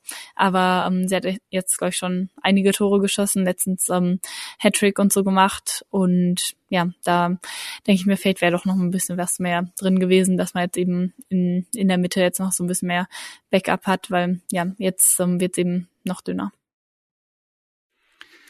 Ja, alles, alles schwierig. Äh, im, Im Spiel dann, wie gesagt, eben Zickey vorne und nach dem, also ich war am Anfang so ein bisschen unzufrieden, weil ich dachte, ja, jetzt, also da, da könnte man irgendwie äh, dafür, dass Köln so passiv ist, ein bisschen mehr, mehr Druck entwickeln. Stattdessen dann einmal fast äh, das Kölner, Kölner Tor nach diesem Pass von Jaron Beck, äh, das dann im 1 gegen 1 gut, ähm, gut gehalten war. Äh, aber dann fand ich auch wirklich so, ähm, ab, ab der halben Stunde war es ähm, war's deutlich besser. Und erstes Tor dann eigentlich auch dadurch, dass man gegen den Ball gut gearbeitet hat, auch wenn das Tor selbst dann äh, zufällig entsteht quasi, äh, macht Zickey setzt so nach und Gudorf haut ihn einfach mit dem ersten Kontakt hoch in den Strafraum Richtung Müller. Und eigentlich, glaube ich, wollte sie direkt abschließen, klappt nicht so ganz und äh, schirmt dann aber gut ab und deckt auf für Kayikshi und macht halt einfach einen dieser Draufrotzschüsse. Äh, Weiß nicht, ob der gekommen wäre, kann man glaube ich nicht so richtig sagen aus der Situation, aber wird halt sehr klar mit der Hand geblockt. Trainer fand den danach irgendwie nicht so deutlich. Das fand ich ein bisschen absurd. Also den, da hätte ich jetzt gesagt, das ist für, für das hat man die Handregel, glaube ich, erfunden. Also, ja. Äh. Ja, kann ich ja, ich habe es ja auf dem Fernseher gesehen, das hm, Tor zwangsläufig. ähm, es war eigentlich auch für mich im ersten Moment nach einem nach einem klaren Elfer auf, weil einfach die Hand doch äh, der der der Arm sehr sehr weit oben ist, auch wenn sie sich wegdreht, ähm, ist es dann schon wie ist eine klare Verkörper nee, Vergrößerung der Körperfläche, äh, der Körperfläche. Ähm, da ist einfach der Arm zu hoch, da bringt es auch nicht, dass sie sich wegdreht. Ähm, ich glaube auch nicht, dass der Schuss besonders gefährlich gewesen wäre, ähm, weil der hat, der war schon noch immer sehr weit am Steigen in dem Moment. Ähm, aber ich glaube auch, das ist schon ein klarer Elfer, den kann und muss man dann geben, wenn man ihn sieht. Mich hat's dann verwundert, dass äh, Marie Müller antritt, wenn ich ehrlich bin. Das hat, hätte ich jetzt nicht erwartet, ähm, weil Standards ja eigentlich eher so Kayikji Mitier ähm, und vielleicht noch Minge als sehr abgeklärte Schützin. Da war ich dann etwas überrascht, dass Müller sich den Ball nimmt und ihn reinmacht, auch wenn er nicht perfekt geschossen war. Also wenn die Torhüterin, äh, wenn Paul da in die richtige Ecke springt, könnte man ihn halten, den Schuss. Ja, der Schuss war an sich echt nicht so toll. Ich sag euch, sowas kann man immer verbuchen unter ausgeguckt und dann äh, in die falsche Ecke geschickt und dann hast du automatisch recht. Ähm aber ja, also ich glaube auch, die Führung geht schon in Ordnung zu dem Zeitpunkt dann, ähm, aber ich fand danach eigentlich auch gut, dass der SC äh, dann nicht locker gelassen hat und äh, auch gerade immer wieder dieser Außenaufbau, den ich ein paar Mal meinte, so der hat dann echt ganz gut funktioniert. Das, da entsteht dann auch das, äh, das Tor, dass Karl da außen den, den Pass mal tief bekommt auf, auf Schasching, deren Flanke dann eigentlich nicht gefährlich ist, aber wieder ein bisschen glücklich äh, genau zu Kaikshi verlängert wird. Und das lässt sich dann auch nicht nehmen. Ähm, und dann 2-0 Führung. Helene, so dein Eindruck äh, bis dahin vom, von, dem, von dem Spiel? Ja, sah gut aus. Also Freiburg ähm, war eigentlich die ganze Zeit so leicht überlegen, würde ich sagen. Ähm, und ja, Köln war dann später eine Viertelstunde lang oder so drückend überlegen, aber so wirklich komplett, da war Freiburg dann gar nicht mehr am Drücker und so, ja, ist das Unentschieden dann vermutlich irgendwie für beide irgendwie gerecht und trotzdem für beide auch unglücklich. Ähm, aber ja, doch, ich fand es eigentlich ähm, auch ähm, ganz vernünftig bis dahin. Ähm, also immer wieder auch über Gudorf und Zikai hast du ja schon eben erwähnt, ähm, über Außen ähm, oft auch einfach da schnell die Seite verlagert ähm, oder ähm, ja manchmal auch mit einem langen Ball. Ich finde, da hat man auch manchmal gemerkt, dass es eben dem Team auch so ein bisschen Sicherheit gibt, ähm, dass sie eben wissen, okay, da können wir jetzt hinspielen und das funktioniert dann eigentlich auch ganz gut.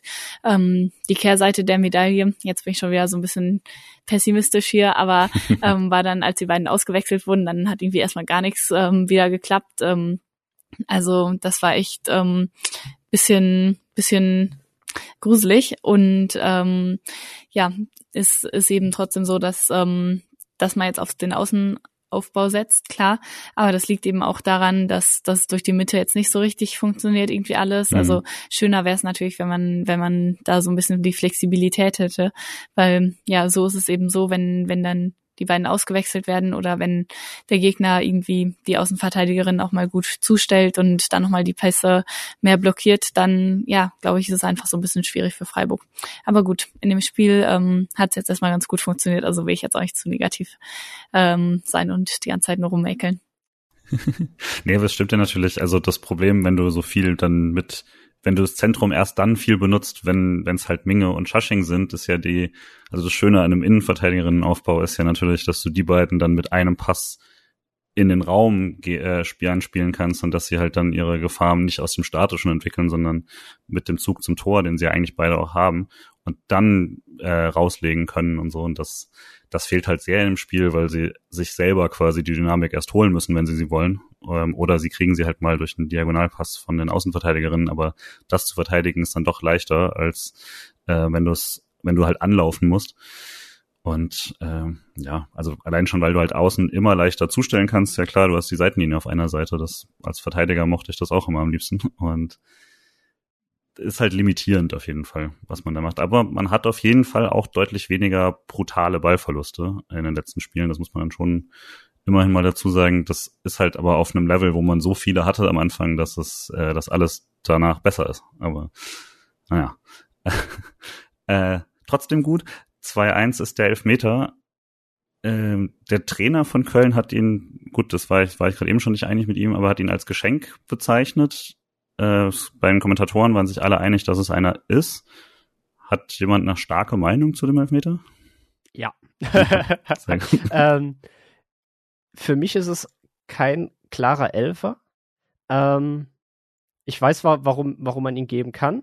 Einfach weil äh, vor allem dann Karl, nachdem ich es dann nochmal gesehen habe, äh, wirklich auf ihren Fuß tritt. Ähm, aber die Kölner Spielerin geht halt, also die geht schon runter äh, als sie versucht, sich da einfach planlos mit dem Kopf durch die Wand durch Axmann und Karl zu zwängen. Ähm, und deswegen ist der dieses quasi auf den Fuß stehen, dieses ganz leichte, ist halt nicht mehr ursächlich für den Fall an der Stelle.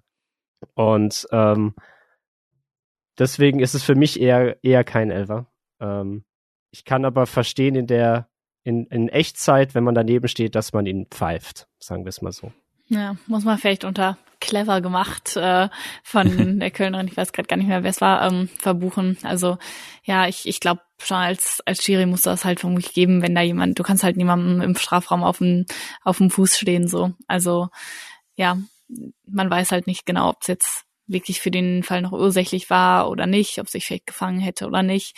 Ja, ich glaube, da ja, ist vielleicht ein bisschen unglücklich. Man muss ihn vielleicht nicht unbedingt geben, aber ich glaube, man kann jetzt nicht wirklich argumentieren, dass ein klarer Fehler war. Also ich, ja, ist da halt so. Also das wäre, es wäre jetzt auch, nehmen wir mal an, es gäbe einen VAR in der Frauen-Bundesliga, wäre der nicht zurückgenommen worden. Da hm. bin ich mir ziemlich sicher, weil das ist so ein typischer kann Elver, kann man geben, muss man nicht. Wenn man ihn gibt, ist es keine, kein klarer Fehler. Wie gesagt, für mich ist es grundsätzlich jeder Elfer gegen den ST sowieso immer falsch. Das ist ja ganz klar. Aber äh, nee, auch davon abgesehen, ist halt, ist halt mal wieder ärgerlich, weil es, wie sagt man immer so schön, zu psychologisch äh, wichtigen Zeitpunkt oder halt in dem mhm. Fall un, äh, sch schlimmen Zeitpunkt für, aus SC-Sicht ähm, ist, weil man holt sich dann halt dadurch den Gegner wieder ins Spiel, äh, den man eigentlich davor sehr gut im Griff hat. Ich würde auch, quasi, ich bin auf jeden Fall auch mehr bei Elfmeter als nicht wegen dem Kontakt, aber was, was Einzige, was ich halt irgendwie nervig finde an dem und warum ich glaube, man muss ihn nicht geben, ist, dass der Ball nicht mehr da ist. Und das stört mich so ein bisschen. Also die, sie hat den Ball schon verloren und läuft dann ohne Ball weiter und kriegt dann auf den Fuß getreten und läuft da durch zwei Leute durch. Das ist trotzdem technisch quasi, kannst du dann faul geben und so, aber es ist dann schon fast zu bewerten wie eine Szene, die neben dem Ball stattfindet. Und dann, aber mir ist schon klar, dass ich da eine Brille aufhabe. Äh, ich glaube, wenn es andersrum ist, dann will man ihn und so. Nervig wird's für mich für, ich ziehe das jetzt einfach vor, dass Freiburg später einen sehr deutlichen Elfmeter nicht bekommt, weil Minge mit dem Fuß eigentlich am Kopf getroffen wird und oder so knapp unterm Kopf, aber den klassischen Fehler macht, äh, den man nicht machen darf, nämlich erstmal weiter erstmal zu versuchen zu stehen und sich dann zu beschweren, anstatt sich hinzuschmeißen, als ob man erschossen worden wäre. Und äh, dann bekommt man das halt vielleicht weniger. Ähm, und dann nervt es natürlich, dass du den, dass du den dann nicht bekommst, weil er sah, ich habe den auch erst in Wiederholung gesehen, also deswegen vielleicht hat die Schiri gar nicht, gar nicht so richtig hingeschaut oder so, aber also im TV war dann der schon ultra deutlich, dass er einfach ein, ein Treffer äh, an, an Schulter und fast schon Hals war und so. Und äh, da war sie zu Recht sauer, aber vielleicht muss man dann tatsächlich da das vielleicht nicht ganz so sportliche, aber cleverere machen und fallen. Hm. Ja, also das war schon ein bisschen, naja, das war eigentlich schon ein Elva, finde ich auch. Ähm, aber generell war es ja so, ähm, mich hat so ein bisschen positiv überrascht, ähm, dass Freiburg dann doch ja noch ziemlich gut auch wieder aus der Kabine gekommen ist. Also du meinst eben schon mhm. psychologisch schlechter Moment und so, aber ich finde, sie wirkten da jetzt nicht so richtig verunsichert ähm, von, haben eigentlich gut daran angeknüpft und Kaichi hatte ja auch noch so eine Riesenchance, wo man sich doch dachte, oh Gott, ah, wie kann der nicht reingehen? Und gleichzeitig hat man, finde ich, schon immer so ein bisschen Angst, weil das 3 zu 1 lag eben in der Luft, aber man hat schon so gespürt, hm, es kann vielleicht jetzt auch noch so ein bisschen kippen, wenn sie es jetzt irgendwie nicht machen. Ja, es war irgendwie so ein, so ein typischer Fall von, ja, machst du die Tore nicht, äh, kriegst du sie halt hinten irgendwie. Und das war dann echt so ein bisschen, bisschen bitter über das ganze Spiel gesehen. Ich würde gern auf die Kajikshi-Chance nochmal kurz eingehen, äh, weil wir natürlich gefühlt auf der Tribüne schon alle angefangen haben zu jubeln, als der, der Pass von Karl reinkommt, weil das war einfach der, der perfekte Pass, besser kannst du den nicht spielen. Ähm, in der Wiederholung habe ich dann gesehen, dass der halt richtig böse aufspringt. Doch quasi diese, diese letzte Auftitscher vom Ball auf dem Rasen, bevor äh, Kajikshi den Fuß hinhält, der springt halt so blöd ab und ist dann auf einmal zehn Zentimeter weiter oben ähm, als eigentlich die Flugbahn äh, angedeutet hat. Und das ist einfach super bitter, weil das war ein richtig schön gespielter äh, Spielzug, perfekte Reingabe und äh, den macht sie in, äh, in jedem Fall, wenn der Ball so fliegt, wie er eigentlich fliegen sollte. Ähm, und das war super schade, weil dann wäre es 3-1 gestanden und dann wäre auch diese, genau diese, oh, geht da noch was, äh, Gedanken, die dann immer aufkommen, wenn man selbst die Chance nicht macht, äh, die hätte man dann einfach direkt im Keim dann doch noch ersteckt. Und das, das war einfach bitter.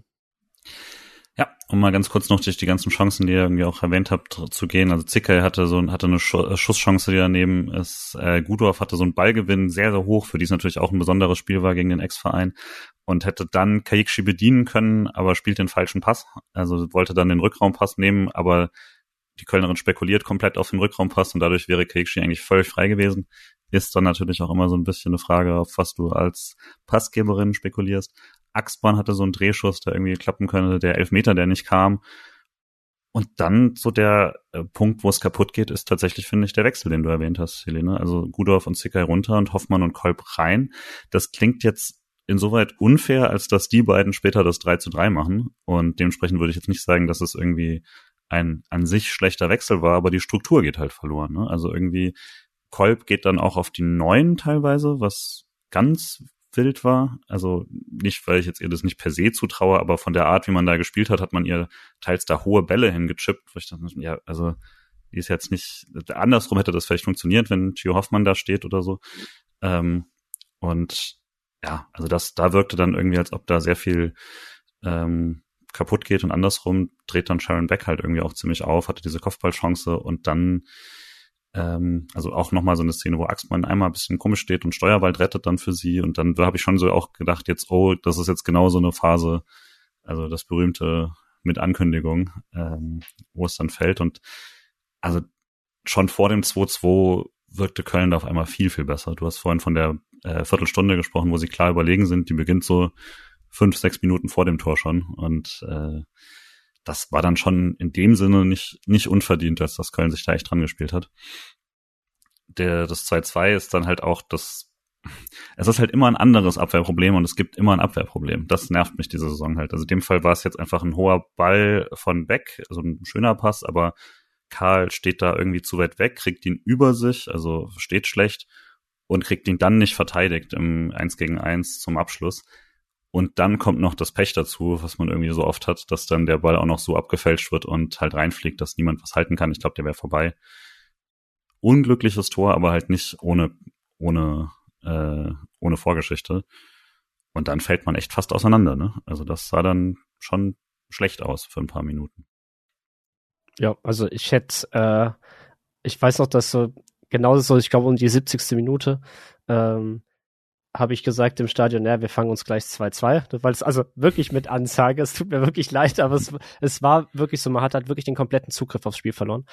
Ähm, und dann ist halt genau, das hat mich dann, das Tor hat mich dann wieder genervt, weil es, die, der, der Pass, der war gut von dieser Seitenwechsel, diese Verlagerung, aber trotzdem steht da halt Karl wirklich nicht gut, äh, zum Ball nicht, zur Verteidigung nicht, auch wenn ähm, ähm, ähm, ich glaube, Schimmer war es, die da dann reinzieht, das dann durchaus gut macht. Also es ist jetzt auch nicht so, dass, dass sie da einfach nur reinspaziert in den Strafraum und gar nicht äh, verteidigt wird oder so, aber Karl kann halt einfach, kommt halt einfach nicht mit und kann sie nicht entscheidend stören. Und dann kommt diese, diese, dieser abgefälschte Schuss mit rein und das hat, das hat mich so genervt, weil es genau, du hast ja gerade gesagt, es sind immer diese kleinen Fehler, dann kommt noch ein bisschen Pech dazu. Ähm, und dann, auch wenn es sich angedeutet hat, hätte es halt wieder in der Art und Weise nicht so laufen müssen. Das war ein bisschen so das, was ich auch beim, beim Wolfsburg-Spiel schon gemeint habe. Es ist, natürlich hat es sich irgendwie angedeutet und man hatte dann nicht mehr den Zugriff oder man, es war dann auch verdient in dem Fall für Köln. Ähm, aber es darf, es, wie es halt passiert, ist halt unglaublich nervig und es häuft sich halt und ist halt bei fast jedem Gegentor, was man bekommt, ähm, muss man eher auf sich selbst schauen als auf die, das gute Niveau des Gegners in der Situation. Was ich will das nicht absprechen, dass das auch gut gemacht war von Köln, aber dass das Feld in der Art und Weise ist halt auch wieder eher eigenfabriziert. Ähm, und dann drückt halt Köln hat total Oberwasser. Ähm, dann kriegt man halt auch relativ schnell das 3-2 direkt hinterher und die ganzen guten, ich sag mal, ersten 60 Minuten, die man hatte, wo man das Spiel eigentlich im Griff hatte, ja, ist direkt, man ist direkt wieder im Trott der, der Wochen zuvor. Mhm. Ja, da merkt man halt echt nochmal, dass dass es auch psychologisch, glaube ich, einfach so ist, dass ähm, die gerade super leicht zu verunsichern sind. Irgendwie, man hat irgendwie echt gemerkt, da, da sind eben so ein paar Aktionen erstmal schiefgelaufen. Köln ist mutiger geworden, ähm, haben dann auch direkt gemerkt, dass jetzt vielleicht was geht. Und bei Freiburg wirklich, ja, kollektiv wirkt es einfach irgendwie so, als ähm, ja, als ähm, ging da nicht mehr so viel, ähm, haben sich irgendwie immer wieder so kleine Unsicherheiten eingeschlichen, die sich dann summieren und komplett eben die Kontrolle abgegeben. Und ja, das, ähm, das hat man im großen Maßstab quasi auch in der letzten Rückrunde eben gesehen. Und da, da ist, glaube ich, echt die Gefahr groß, dann immer in so eine, so eine längere, in so einen Abwärtstrend zu rutschen. Und ähm, von daher ist es, glaube ich, super wichtig, ähm, dass man am Ende dann doch noch das 3 zu 3 geschafft hat, weil da mit, mit einer Niederlage dann noch vom Platz zu gehen, nachdem man eigentlich in den ersten 60 Minuten echt schon viel besser umgesetzt hatte als in den Spielen zuvor, das wäre so bitter gewesen glaube auch, das hätte eine Saison zerstörend, das vielleicht zu weit, aber wirklich so ein bisschen aus der Bahn werfende Niederlage sein können. Und auch wenn ein Punkt dann gar nicht so viel ist, dann tatsächlich sehr wertvoll. Ähm, also ja, Lambert räumt einmal noch Minge so richtig böse ab. Das wäre fast schon vor dem 2-3 noch das, äh, das, das 2-3 geworden. Der kullert da so hinten dran. Ähm, und das sah auch sehr blöd aus. Also da ist sie wieder durch den Strafraum geflogen. Das war unnötig. Und äh, das 2-3 ist halt auch ein irres Tor. Also ich, ich glaube, der ist leicht abgefälscht. Ich bin mir gar, aber ich habe es ein paar Mal angeschaut in Super Slow und ich meine, da ist äh, Schasching irgendwie dran oder so, aber also der fällt dann auch brutal hinter Lambert da runter. Ähm, sieht ja auch nicht super toll aus, aber ich glaube, der ist auch echt fies. Und dann wirkt es schon eigentlich nach Verzweiflung beim SC mit, äh, dann kam Stegemann noch rein und dann hat man Steuerwald einfach vorgezogen, so diese klassische äh, Innenverteidigung als Neunerin-Taktik nochmal zu machen, aber halt auch, weil man offensichtlich niemand anders hat, dem man traut aktuell. Also Punsa dann nicht gebracht und sonst hat man keine Stürmerin. Und äh, trotzdem dann Lisa Kolb, die mir eigentlich in allen Kurzeinsätzen ziemlich gut gefallen hat. Äh, Wolfsburg vielleicht am wenigsten noch, aber ähm, hat einen super Tripling da links also bisschen Glück dabei auf jeden Fall, weil sie, äh, der Ball springt zurück, aber sie hat halt diese, diese schnellen Füße, die schnellen Beine für sowas, dann den, äh, den einfach direkt nochmal mitzunehmen und da durchzuziehen und dann sehr, sehr guter Pass und Hoffmann schirmt den da ab und haut ihn da, äh, haut ihn rein, wo man sich auch ein bisschen fragt, wo das irgendwie äh, letztes Jahr war, wo der einfach nicht rein wollte. Äh, großartig gemacht. Und dann dachte ich vielleicht schon, naja, da geht sogar noch mehr. Äh, das war äh, immer so eine Aktion, wie ich es mir von Gio sehr häufig äh, gewünscht habe, weil sie äh, allein durch, durch ihren Körper und durch diese wahnsinnige äh, Struktur, die sie hat äh, und einfach durch diese Energie eigentlich vom Körperbau und von, von ihrer Art der Bewegung die perfekte Zielspielerin ist und Mittelstürmerin sein kann. Und deswegen bin ich immer so verwundert, dass sie wohl sehr gerne oder auch äh, sehr gerne auf Außen spielt und da auch häufig eingesetzt, was sie gut macht. Also sie hat ja auch die äh, schon super Vorlagen gespielt dieses Jahr und ist da wahnsinnig aktiv und spielt gut. Aber das war so ein typisches Mittelstürmer-Tor von ihr. Und ähm, das war in dem Moment dann das, wo ich gedacht habe, ach, sowas würde ich mir eigentlich häufiger wünschen, weil so eine Spielerin hat man eigentlich nicht im Kader sonst. Maximal die noch, aber die ist auch eher ein bisschen anderer Spielertyp und die ist halt jetzt erstmal diese Saison nicht mehr da. Ähm, und das hat mir dann wirklich sehr gut gefallen, dass sie sich auch belohnen konnte in so einer Art und Weise, weil das war wirklich schön, schön gemacht, perfekt angenommen. Und aus der Drehung jetzt auch nicht so einfach. Also den macht man nicht mal eben so. Mhm. Ähm, und das war wirklich, wirklich gut und hat mich dann für sie persönlich äh, auch sehr gefreut, ähm, dass, dass es so passiert ist, wie es passiert ist. Ähm, und es ist halt die Frage, ob sie dann vielleicht jetzt doch, ob wir noch weitere Rotationen in den nächsten Spielen sehen werden und sie dann halt auch mal als Mittelstürmerin aufläuft. Hm. Ähm, ich könnte es mir durchaus vorstellen, weil das ist halt eine Qualität, die hast du halt sonst nicht im Kader. Ja, also bei dem Treffer, der war echt gut gemacht und da dachte ich auch nochmal, ah, vielleicht geht ja doch noch was. Also irgendwie habe ich viele gute Erinnerungen so an Comebacks gegen Köln. Ich weiß noch bei den Männern, da gab es einmal so ein ganz wildes Spiel, dieses 4 zu 3, irgendwie Schneesturm und alles. Und bei den Frauen war es auch vor zwei Saisons oder so ein Heimspiel, wo sie erst 0 zu 2 zurücklagen und dann noch, ich glaube, Steuerwald irgendwie in der, in der Nachspielzeit doch noch das 2-2 gemacht hat und sowas. Ähm, mhm. Ja, also da dachte ich mir echt, vielleicht geht noch was und ich glaube, für neutrale Zus äh, Zuschauer war es echt echt ein super cooles Spiel auch. Ähm, beide hatten dann in den letzten Minuten auch noch so ein paar kleine Chancen. Also war super spannend, muss man sagen. Ähm, also allein für dafür war es schon, schon cool.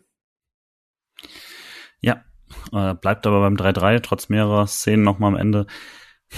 Ich finde schon, dass Freiburg dem Sieg näher war, auch wenn die Statistiken komplett ausgeglichen sind. 1-7 zu 1-7 expected, 14 zu 14 Torschüsse, 56, 44, 44 Prozent Ballbesitz für den SC, bisschen mehr.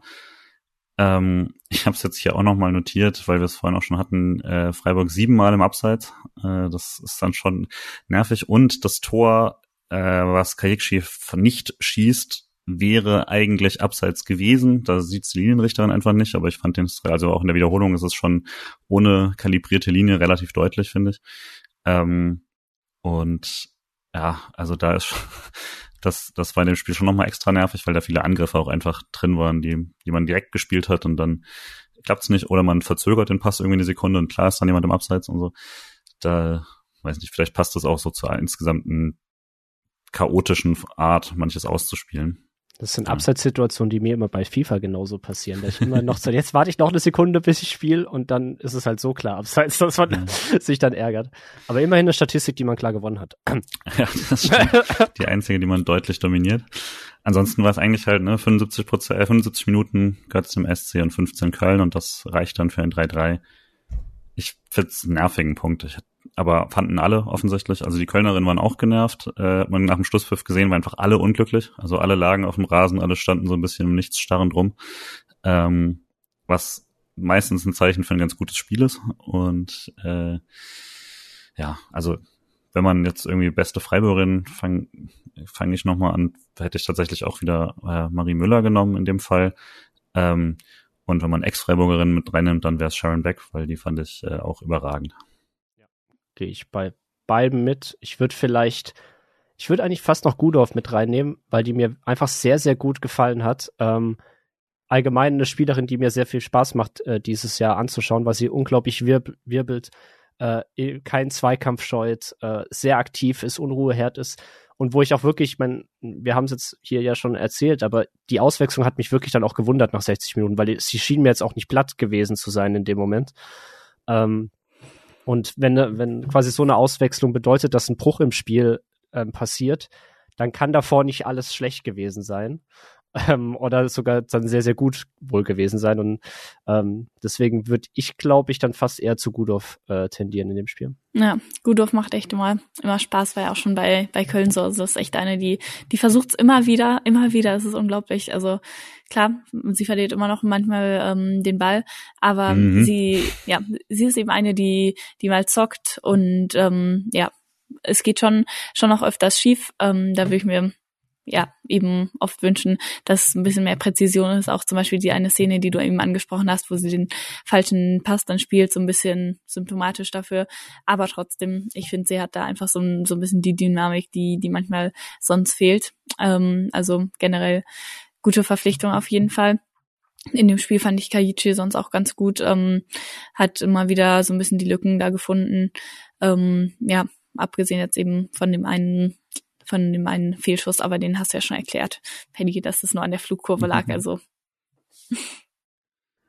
Wenn ich noch einmal da herausheben möchte, weil ich auffällig fand, war, äh, Axmann hat sich deutlich mehr zugetraut in dem Spiel. Also da waren viel mehr Szenen, wo sie selber mal zum Spielaufbau beigetragen hat und sowas. Äh, fast mehr als Steuerwald, die das sonst mehr übernommen hat von den beiden, wenn man es machen musste und so. Ähm, ich nehme an, dass wenn Stegemann voll zurück ist, sie den Platz wieder verliert, aber äh, würde sagen, für die vier Wochen, die sie jetzt gespielt hat, hat sie sich auf jeden Fall sehr ordentlich äh, geschlagen für junge erste Saison und äh, war ich eigentlich zufrieden mit. Ja, kurzer Nachtrag noch zu, zu ähm, Sharon Beck, die du eben schon angesprochen hast. Also die war ja auch bei Köln die letzten Wochen eigentlich immer die beste Spielerin. Ähm, bei Köln ist ja eigentlich fast jeder gegangen, so in den letzten ein, zwei Jahren. Ähm, da hat sich echt alles verändert, aber sie eben nicht. Und ich glaube, wenn sie jetzt nicht mehr da wäre, dann sähe die Situation schon auch nochmal schlechter aus für, für Köln da unten. Also ähm, sind ja in einer ähnlichen Region gerade unterwegs wie Freiburg. Und ich hatte vor der Saison auch schon echt Sorgen vor ähm, bei ihnen, weil sie hatten ja auch so eine ganz schlimme Serie äh, vermutlich das einzige Team, ähm, was eine schlechtere Serie noch hatte letztes Jahr als Freiburg ähm, und haben im Sommer auch nicht wirklich krasse Neuzugänge gehabt. Deswegen dachte ich mir da auch schon, dass sie im, im Abstiegskampf vielleicht sind ähm, und schlagen sich jetzt doch ein bisschen besser auch, als ich erwartet hätte. Und ja, das liegt eben doch auch zum großen Teil an ihr, an Beck. Ja, auf jeden Fall hat man noch krass gesehen, auf jeden, dass sie, äh, was für eine Führungsrolle sie da hatte, auch wie oft einfach sie im Zweifel den Ball bekommt, wenn nichts geht und so, was ja mal ein ganz guter äh, Hinweis ist, wer, wer da im Team äh, welche Rolle spielt. Ja, und dann kann man vielleicht jetzt nochmal als kleines Fazit zu den vier Spielen ziehen oder auch zur Saison bisher jetzt die, wir hatten es vorhin schon von den vier Punkten aus den vier Spielen, jetzt hat man zehn aus, äh, aus den acht Spielen, äh, äh, aus den acht Spielen hat man neun Punkte, so rum. Ähm, nicht zehn, wie ich es hier falsch aufgeschrieben habe. Und ja, was, was, wie, wie fühlt man sich denn jetzt damit? Also der Tabellenplatz ist auf jeden Fall enttäuschend und die Punktausbeute irgendwie auch gleichzeitig ist man jetzt auch nicht ewig weit weg von einem Platz sieben oder so. Das ist ein Punkt, äh, den man, wo man sich, glaube ich, noch okay mitfühlen würde. Ähm, Paddy, wie, wie, wie findest du jetzt Stand jetzt, äh, wie man aktuell dasteht? Mm, ich würde nicht sagen, dass ich enttäuscht bin. Ich bin eher ein bisschen frustriert, wie es gelaufen ist, einfach in vielen Spielen muss aber meinen Optimismus von vor der Saison vielleicht dann ein bisschen revidieren und dann halt doch sagen, man steht dort, wo man aktuell auch zurecht steht. So ehrlich muss man dann einfach sein.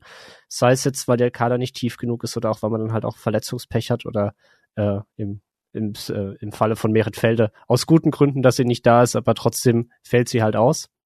Ähm, und dann ja, steht man dort zurecht. Ähm, zufrieden kann man, glaube ich, nicht sein, weil der Anspruch, denke ich, auch im, im Team durchaus trotz allem ein anderer war und sein sollte. Ähm, und dann, ja, ich denke, das ist so, es, es ist halt so, wie es jetzt gerade ist. Also ich glaube, man, man braucht es jetzt nicht künstlich schlecht reden. Ähm, die Probleme sind da. Sie scheinen sie selbst zu erkennen ähm, und man versucht dort Lösungen zu finden. Man hat noch nicht die Lösung komplett gefunden, aber zumindest waren gerade Spiele wie Hoffenheim oder halt auch dann das Spiel gegen Köln. Man hatte dort durch, durchaus Dinge, die funktioniert haben. Ähm, es gilt halt darauf aufzubauen und vor allem halt die, die Abwehr ist halt das große Problem, beziehungsweise auch das, die Löcher, die teilweise im defensiven Mittelfeld entstehen. Und die sind halt halt so frappierend oder so stark, dass man sich halt sehr, sehr viele eigentlich vermeidbare Tore fängt. Und das ist halt das, was, glaube ich, meine Laune dann doch ein bisschen trügt, ähm, weil da ist dann halt schon viel Vermeidbares mit dabei, was man, wo man auch bestimmt, was man abtrainieren kann oder wo, wenn dann mal wieder ein bisschen das Spiel zurück, äh, Spielglück zurückkommt, vielleicht dann auch sich automatisch ein wenig vielleicht ändern würde.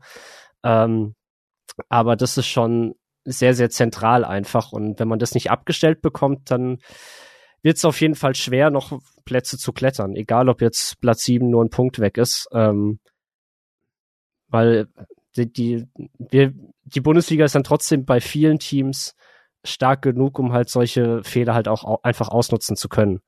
Ähm, und da muss man schon aufpassen, dass man eben nicht in so einen richtigen Negativstrudel auch vom Kopf her kommt, der halt dann existieren kann, wenn das irgendwann nicht ähm, abgestellt wird. Ja, viele, viele Teams, die eigentlich in der Freiburger Tabellenregion so sonst immer unterwegs waren, haben halt echt auch nochmal so einen Schritt nach vorne gemacht gefühlt. Und ähm, das spielt eben auch da mit rein, dass ich jetzt auch eher weniger optimistisch bin, dass man da noch viel gut machen kann. Ähm, also es gibt da sicher auch ein paar, die jetzt so ein bisschen overperformen. Ähm, aber trotzdem, was, was Leverkusen eben teilweise macht, ähm, hat mir schon gesagt, ähm, dass dies eben gerade im Spielaufbau, ähm, dass sie es da echt besser machen, dass sie im Mittelfeld auch immer so Überzahlsituationen haben und, und Steilpässe und sowas, eben solche Sachen, die man bei Freiburg aktuell auch so ein bisschen vermisst.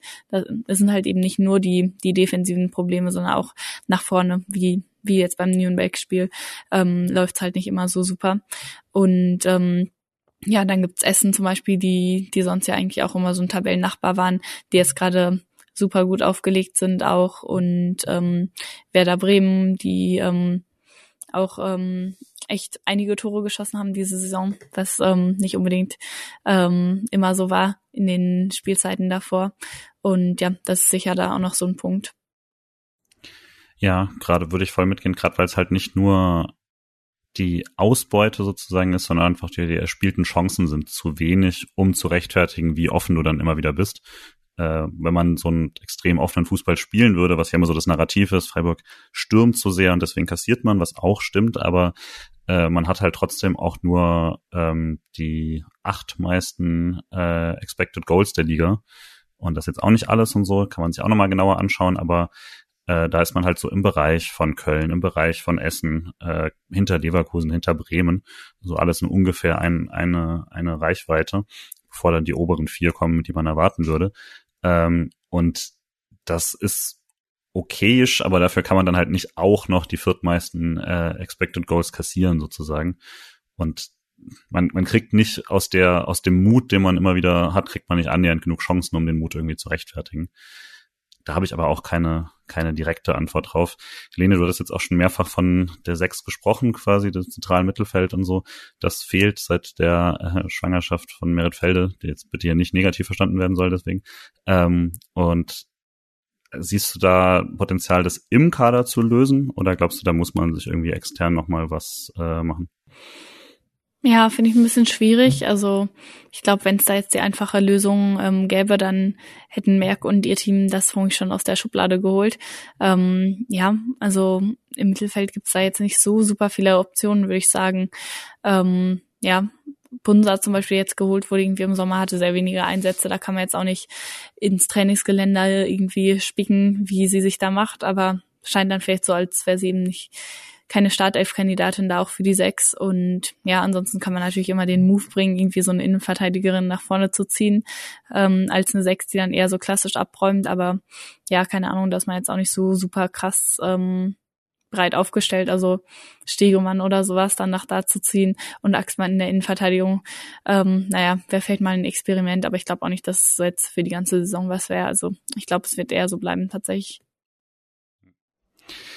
Ja, gerade also Mia Büchel hat noch keine Minute bekommen, das fand ich ja sehr schade, da habe ich mir deutlich mehr erhofft, aber das scheint einfach so, dass Merck da ein bisschen entschieden hat, dass das nicht passt quasi zu dem Spiel. Klar, wenn man eh sehr anfällig ist, dann ist eine eher kleine und relativ unerfahrene Spielerin vielleicht nicht, wenn du dann äh, da reinstellst, als quasi Abräumerin sowieso nicht. Das müsste dann jemand anders auch machen. Da ist vielleicht auch ein, ein äh, Angebot-Nachfrage-Problem im Kader, dass man manche Positionen halt, ne, die Außenpositionen sehr gut besetzt hat und dann andere halt zu dünn.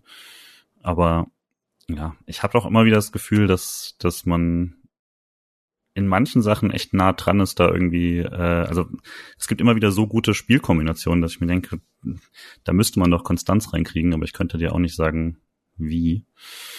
Äh, Patrick hatte mir noch, ähm, hatte mir noch letzten, nach dem letzten Spiel noch geschickt, dass, also eigentlich das gleiche Problem, das, das Loch im zentralen Mittelfeld. Ähm, Und das stößt letztlich ins gleiche Horn. Also das, das sein Hauptproblem war, dass man Minge so ein bisschen ähm, einschränkt. Da, dadurch, dass es, äh, dass sie einfach tief bleiben muss und damit äh, natürlich halt sehr viel von dem spielerischen, kreativen Potenzial in der Mitte verloren geht, dass man mit Kajikshi natürlich immer hat, aber die braucht ja auch jemand, der das mit ihr macht, sonst äh, ist man halt alleine. Und sobald Minge was versucht und vorgeht, ist halt immer ein Loch. Und klar, also äh, selbst wenn, wenn sie abgesichert wird oder sowas, liegt es halt daran, dass sie es am besten verteidigt und dann fehlt sie einfach. Und äh, wenn Shushing auch noch mit nach vorne geht, dann kriegt es gar niemand mehr abgesichert. Und die meiste Lösung ist, dass dann einfach alle nach vorne schieben, dass dann das, was beide, Shasheng und Ming, ein bisschen nach vorne gehen, dafür die komplette Viererkette auch noch nach vorne geht, um die Abstände klein zu halten und dann wird man einfach wieder hinten überspielt. Also das ist halt so ein bisschen der Teufelskreis, der sich da äh, gebildet hat. Und dann müsste man vielleicht schon fragen, ob man es nicht fundamental umschmeißt, was man alles macht. Aber das sagt sie natürlich auch immer leichter von außen. Aber das wäre dann eine Aufgabe für Merck. Und bisher wirkt so ein bisschen, als ob man immer wieder das Gleiche probiert. Und das klappt noch nicht so richtig, zumindest. Mal gucken, nach dem, nach der Hinrunde kann man es vielleicht finaler sagen. Man merkt ja auch, also das, was du gerade noch gesagt hast, ist äh, noch sehr relevant, dass man ähm, taktisch eigentlich immer die, zumindest von der Grundausstellung, immer das Gleiche versucht, mit einem ganz klassischen 4-2-3-1 da agiert. Äh, egal, ob man da jetzt Mari Müller links vorne, rechts vorne, rechts hinten, links hinten ne, Beispiel stehen ist, aber die Grundformation ist immer gleich. Ähm, es ist halt die Frage, könnte man beispielsweise sagen, man spielt halt wirklich mit, mit drei Innenverteidigerinnen, äh, beispielsweise nur noch einer Sechs äh, oder sogar zwei Sechs davor, einfach allgemein noch defensiver ein bisschen agiert. Ähm, ob man darüber vielleicht Lösungen kreiert, aber dann hat man vielleicht auch zu wenig Innenverteidigerinnen äh, dafür, weil dann hat, hätte man keine mehr auf, auf der Bank, die man dann noch reinbringen mhm. könnte oder so. Ähm, ich glaube, also eigentlich sind die Probleme, die wir leider schon in der in der ähm, ja, Saisonvorbereitung mal hatten, nämlich oh Innenverteidigung sind wir vielleicht eine zu wenig und sechs wird sehr sehr schwer, wer den Part von Merit Felde übernimmt. Ähm, und leider bestätigt sich das ein bisschen. Das ist sehr schade, weil es, ich will jetzt nicht sagen erwartbar war, aber man die Problemstellen halt durchaus identifizieren konnte. Und ich sehe halt auch, aktuell sehe ich jetzt noch nicht, wie, wie man mit der gleichen taktischen Idee ähm, da jetzt sehr viel gegen machen kann. Ja, ich glaube, wir kommen hier an der Stelle dann auch nicht weiter. äh, ich lasse mich aber sehr, sehr gerne auf dem Platz eines Besseren belehren und dass man das dann doch hinbekommt. Ähm, zum Abschluss des äh, Freiburger Segments des Ganzen dann doch nochmal bitte äh, eure so drei Spielerinnen des Monats, die quasi am, am sagen wir mal, am positivsten aufgefallen sind äh, und gerne, also ja, die irgendwie einen guten Impact hinterlassen haben. Ich fange auch an, weil das immer die unfaire Frage ist und nehme dafür die ganz einfachen. Äh, das wären äh, die oft erwähnte Marie Müller und äh, die nicht minder oft erwähnte äh, Janina Minge und würde dann tatsächlich Kajikshi nehmen, weil ich mir, wenn ich dann durch den Kader gehe, sie halt in jedem Spiel dabei war und immer wieder ihre wichtigen Aktionen hatte. Und das war nach letztem Jahr nicht mehr so klar, wo es dann auch schon so eine Phase gab, wo sie teils auf der Bank gelandet ist und so. Und äh, da würde ich schon sagen, dass sie ähm, da immer noch einen sehr, sehr positiven Impact für die Mannschaft hat. Äh, Helene? Ja, wäre da ziemlich ähnlich gewesen eigentlich. Müller, muss man auf jeden Fall sagen, ähm, richtig guter Monat. Ähm, Kaichi wäre ich auch dabei. Ähm, ja, ich hätte auch noch Gudov genannt. Ähm, wirklich, hm. fand ich gut. Aber ja, ziemlich ähnlich. Ja, bei Müller bin ich sofort mit dabei, gerade in den Spielen, in denen sie offensiver agieren durfte ähm, finde ich sie einfach sehr, sehr belebend, auch fürs, fürs Offensivspiel. Gefällt mir wirklich sehr, sehr gut. Ähm, ich würde auch, ich, ich, kann, ich muss leider über Kurazika springen, trotz mhm. des Tores, äh, weil sie einfach nicht den, den Impact in dem, in dem letzten Monat jetzt hatte. Äh, auch wenn das Tor gegen Hoffenheim auch super, einfach schlicht sehr, sehr wichtig war, dass man das überhaupt gewinnt. Ähm, Trotzdem äh, hat sie immer noch sehr häufig die ein bisschen Problematiken, die auch Gudorf schon hatte. Sie technisch sehr stark, ist eine, eine coole so Straßenkickerin-Mentalität äh, und dann halt zwischendurch Thema Entscheidungsfindung, was bei beiden noch ja ausbaufähig ist, um es mal so zu sagen. Ähm, deswegen würde ich dann eher sagen, ähm, ja, Marie Müller, äh, Janina Minge auch einfach, weil sie in jedem Spiel grundsätzlich einfach schon zu den besten Spielerinnen gehört und einfach ihr Niveau trotz allem abrufen kann und würde dann aber trotzdem von den beiden äh, Gudorf noch erwähnen, äh, weil sie schon, finde ich, immer ein wahnsinnig belebendes Element ist. Und wo ich auch immer das, Größte, wo ich merke, immer wenn sie ausgewechselt wird, habe ich das größte Problem damit, dass sie ausgewechselt wird. Bei Zikai kann ich es zum Beispiel sehr häufig verstehen, da konnte ich es auch gestern beim Spiel verstehen, ähm, im, bei, zumindest warum sie rausgenommen wird. Bei Gudorf hatte ich dann direkt die Zweifel, warum denn jetzt sie eigentlich? Sie hat doch eigentlich ein sehr, sehr gutes, aktives Spiel gehabt. Und das ist zumindest ein Zeichen für mich, dass, dass mich die Spielerin zumindest sehr äh, begeistert hat oder wo ich sehr viel Positives dran sehe. Ähm, ja. Deswegen sage ich dann eben Müller, Minge und Gudorf. Sehr schön. Dann habe ich euch jetzt echt lange Geisel gehalten, deswegen äh, würde ich den Bundesliga-Part vielleicht äh, für nächstes Mal verschieben. Äh, ich glaube, wir haben auch schon ein bisschen über die Bundesliga gesprochen. Hätte eigentlich noch so ein paar vielleicht allgemeine Schiedsrichter-Niveau-Fragen, merke ich mir alles für die Winterpause. Ähm, ganz kurz zum Abschluss noch ein Blick auf die U20, weil äh, das, die sind ja abgestiegen letztes Jahr, spielen in der dritten Liga, also Regionalliga Süd und das läuft deutlich besser, nachdem man das zweite Spiel direkt verloren hatte. Äh, erste Heimspiel hat man seitdem sieben Siege, drei Unentschieden, ist einen Punkt hinter den Tabellenführerinnen aus Hecknach bei Stuttgart und hat jetzt noch ein Spiel zu Hause gegen die Kickers Offenbach und dann ist Pause bis März. Ein Punkt hinter dem Aufstieg dementsprechend, weil äh, nur die Meisterinnen steigen auf ist also drin. Wiederaufstieg wäre natürlich super wichtig. Die fast, ähm, also viele Mannschaften haben ihre zweite Mannschaft in der zweiten Liga, auch wenn da eventuell einige unterkommen dieses Jahr. Und äh, den Wettbewerbsvorteil sollte man sich dann nicht nehmen lassen, solange das noch möglich ist und die irgendwann dann doch ankommenden Mannschaften der äh, tatsächlich großen Männervereine dann ähm, da noch nicht reinpushen. Genau, und das sieht schon mal ganz gut aus. Ähm, da wir jetzt Pause haben, weil kein Pokalspiel ist, haben wir noch zwei Spiele diese Saison. Das ist äh, am 9.12. in Essen und am 16.12. zu Hause gegen Frankfurt. Essen hatte ich vor paar Wochen noch so auf der Machbarliste. Jetzt ist Essen auf der harte Aufgabeliste, weil die spielen eine großartige Saison. Ähm, aus den zwei Spielen, was müsste man holen, Helene, damit du zufrieden in äh, Richtung Jahresende gehst? Hm, ja, gegen Essen war es eigentlich immer ziemlich ausgeglichen, aber wie du schon gesagt hast, ähm, sie spielen echt eine tolle Saison. Ähm, man kann sich oft genug sagen, machen wirklich eine gute Arbeit daraus, ähm, was sie haben. So eine tolle Talentförderung hat und hat man eigentlich fast nirgendwo anders. Also so eine Katharina Pilic da in der Defensive oder Natascha Kowalski, ähm, die vorne echt viel zaubert und ähm, technisch auch super gut ist. Ja, das ist einfach Wahnsinn, dass sie, dass die so stark sind, aber jetzt eben auch schon ihre zweite oder dritte Saison da als Stammspielerin gehen und da wirklich gut rangeführt werden. Ähm, ja, ich glaube, dass es wirklich hart wird. Ähm, Hessen, Essen ist natürlich trotzdem manchmal auch so ein bisschen unkonstant. Sie haben jetzt gerade eben 13-0 gegen Hoffenheim ähm, gewonnen, was auch absolut verdient war. Ähm, manchmal ähm, haben sie trotzdem noch kleinere defensive Schwächen und so. Aber ja, ich glaube, da wird es schwierig, sich keine ähm, Tore zu fangen, auf jeden Fall. Ähm, ja, aber ein Unentschieden wäre schon gut. Also jetzt nochmal mit zwei Niederlagen da in die Winterpause zu gehen, das ähm, wäre schon nicht so nicht so prickelnd. Ähm, gegen Frankfurt wird es natürlich auch nicht unbedingt einfach. Ähm, haben jetzt auch schon gegen eben jenes Essen eben gewonnen diese Saison, äh, äh, verloren diese Saison und hatten ein paar nicht ganz so starke Leistungen, haben jetzt natürlich auch die Doppelbelastung, wie schon gesagt, ähm, jetzt bald gegen Barcelona. Ähm, da wird spannend, wie wie sie das ähm, wie sie das machen. Aber ich glaube, Frankfurt, die sind einfach immer so, so tödlich mit ihren Kontern, dass es Freiburg da ganz schwierig haben wird. Und ja, deswegen gehe ich eher von, ja, vielleicht so eins, einem Punkt aus und ähm, drei Punkte mit Sieg gegen Essen wäre ich eigentlich zufrieden, muss ich sagen. Äh, ja, gehe ich, glaube ich, mit. Ähm, ich glaube, das ist die realistische Einschätzung, dass ein Punkt wäre gut zu holen, einfach auch für Selbstvertrauen, dass man halt eben nicht mit zwei Auswärtsniederlagen noch in die Weihnachtszeit geht. Ähm, ich finde noch sehr interessant, bei ähm, jetzt am Wochenende spielt ja Essen gegen Köln im Pokal. Man wird es zwar natürlich nicht sehen können, weil ja nichts übertragen wird, ähm, aber trotzdem ist es dann vielleicht schon mal sehr interessant, um, um auf das Spiel in zwei Wochen zu schauen, ähm, da man jetzt dann den direkten Vergleich gegen Köln halt jetzt direkt hatte. Ähm, wenn da, keine Ahnung, wenn da Essen 4-0 gewinnt, äh, dann geht man vielleicht nochmal anders als das Spiel ran, als wenn vielleicht Köln das, das Pokalspiel reißt oder so.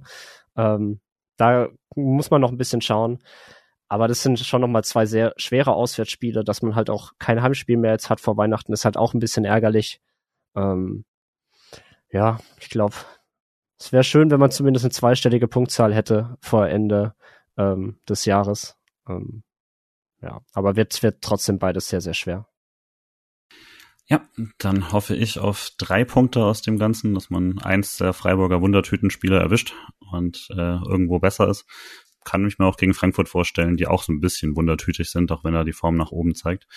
Ähm, genau. Und dann ist Winterpause. Wir hören uns dann auf jeden Fall nochmal, aber weiter geht's mit dem Pokal dann erst am 22.01.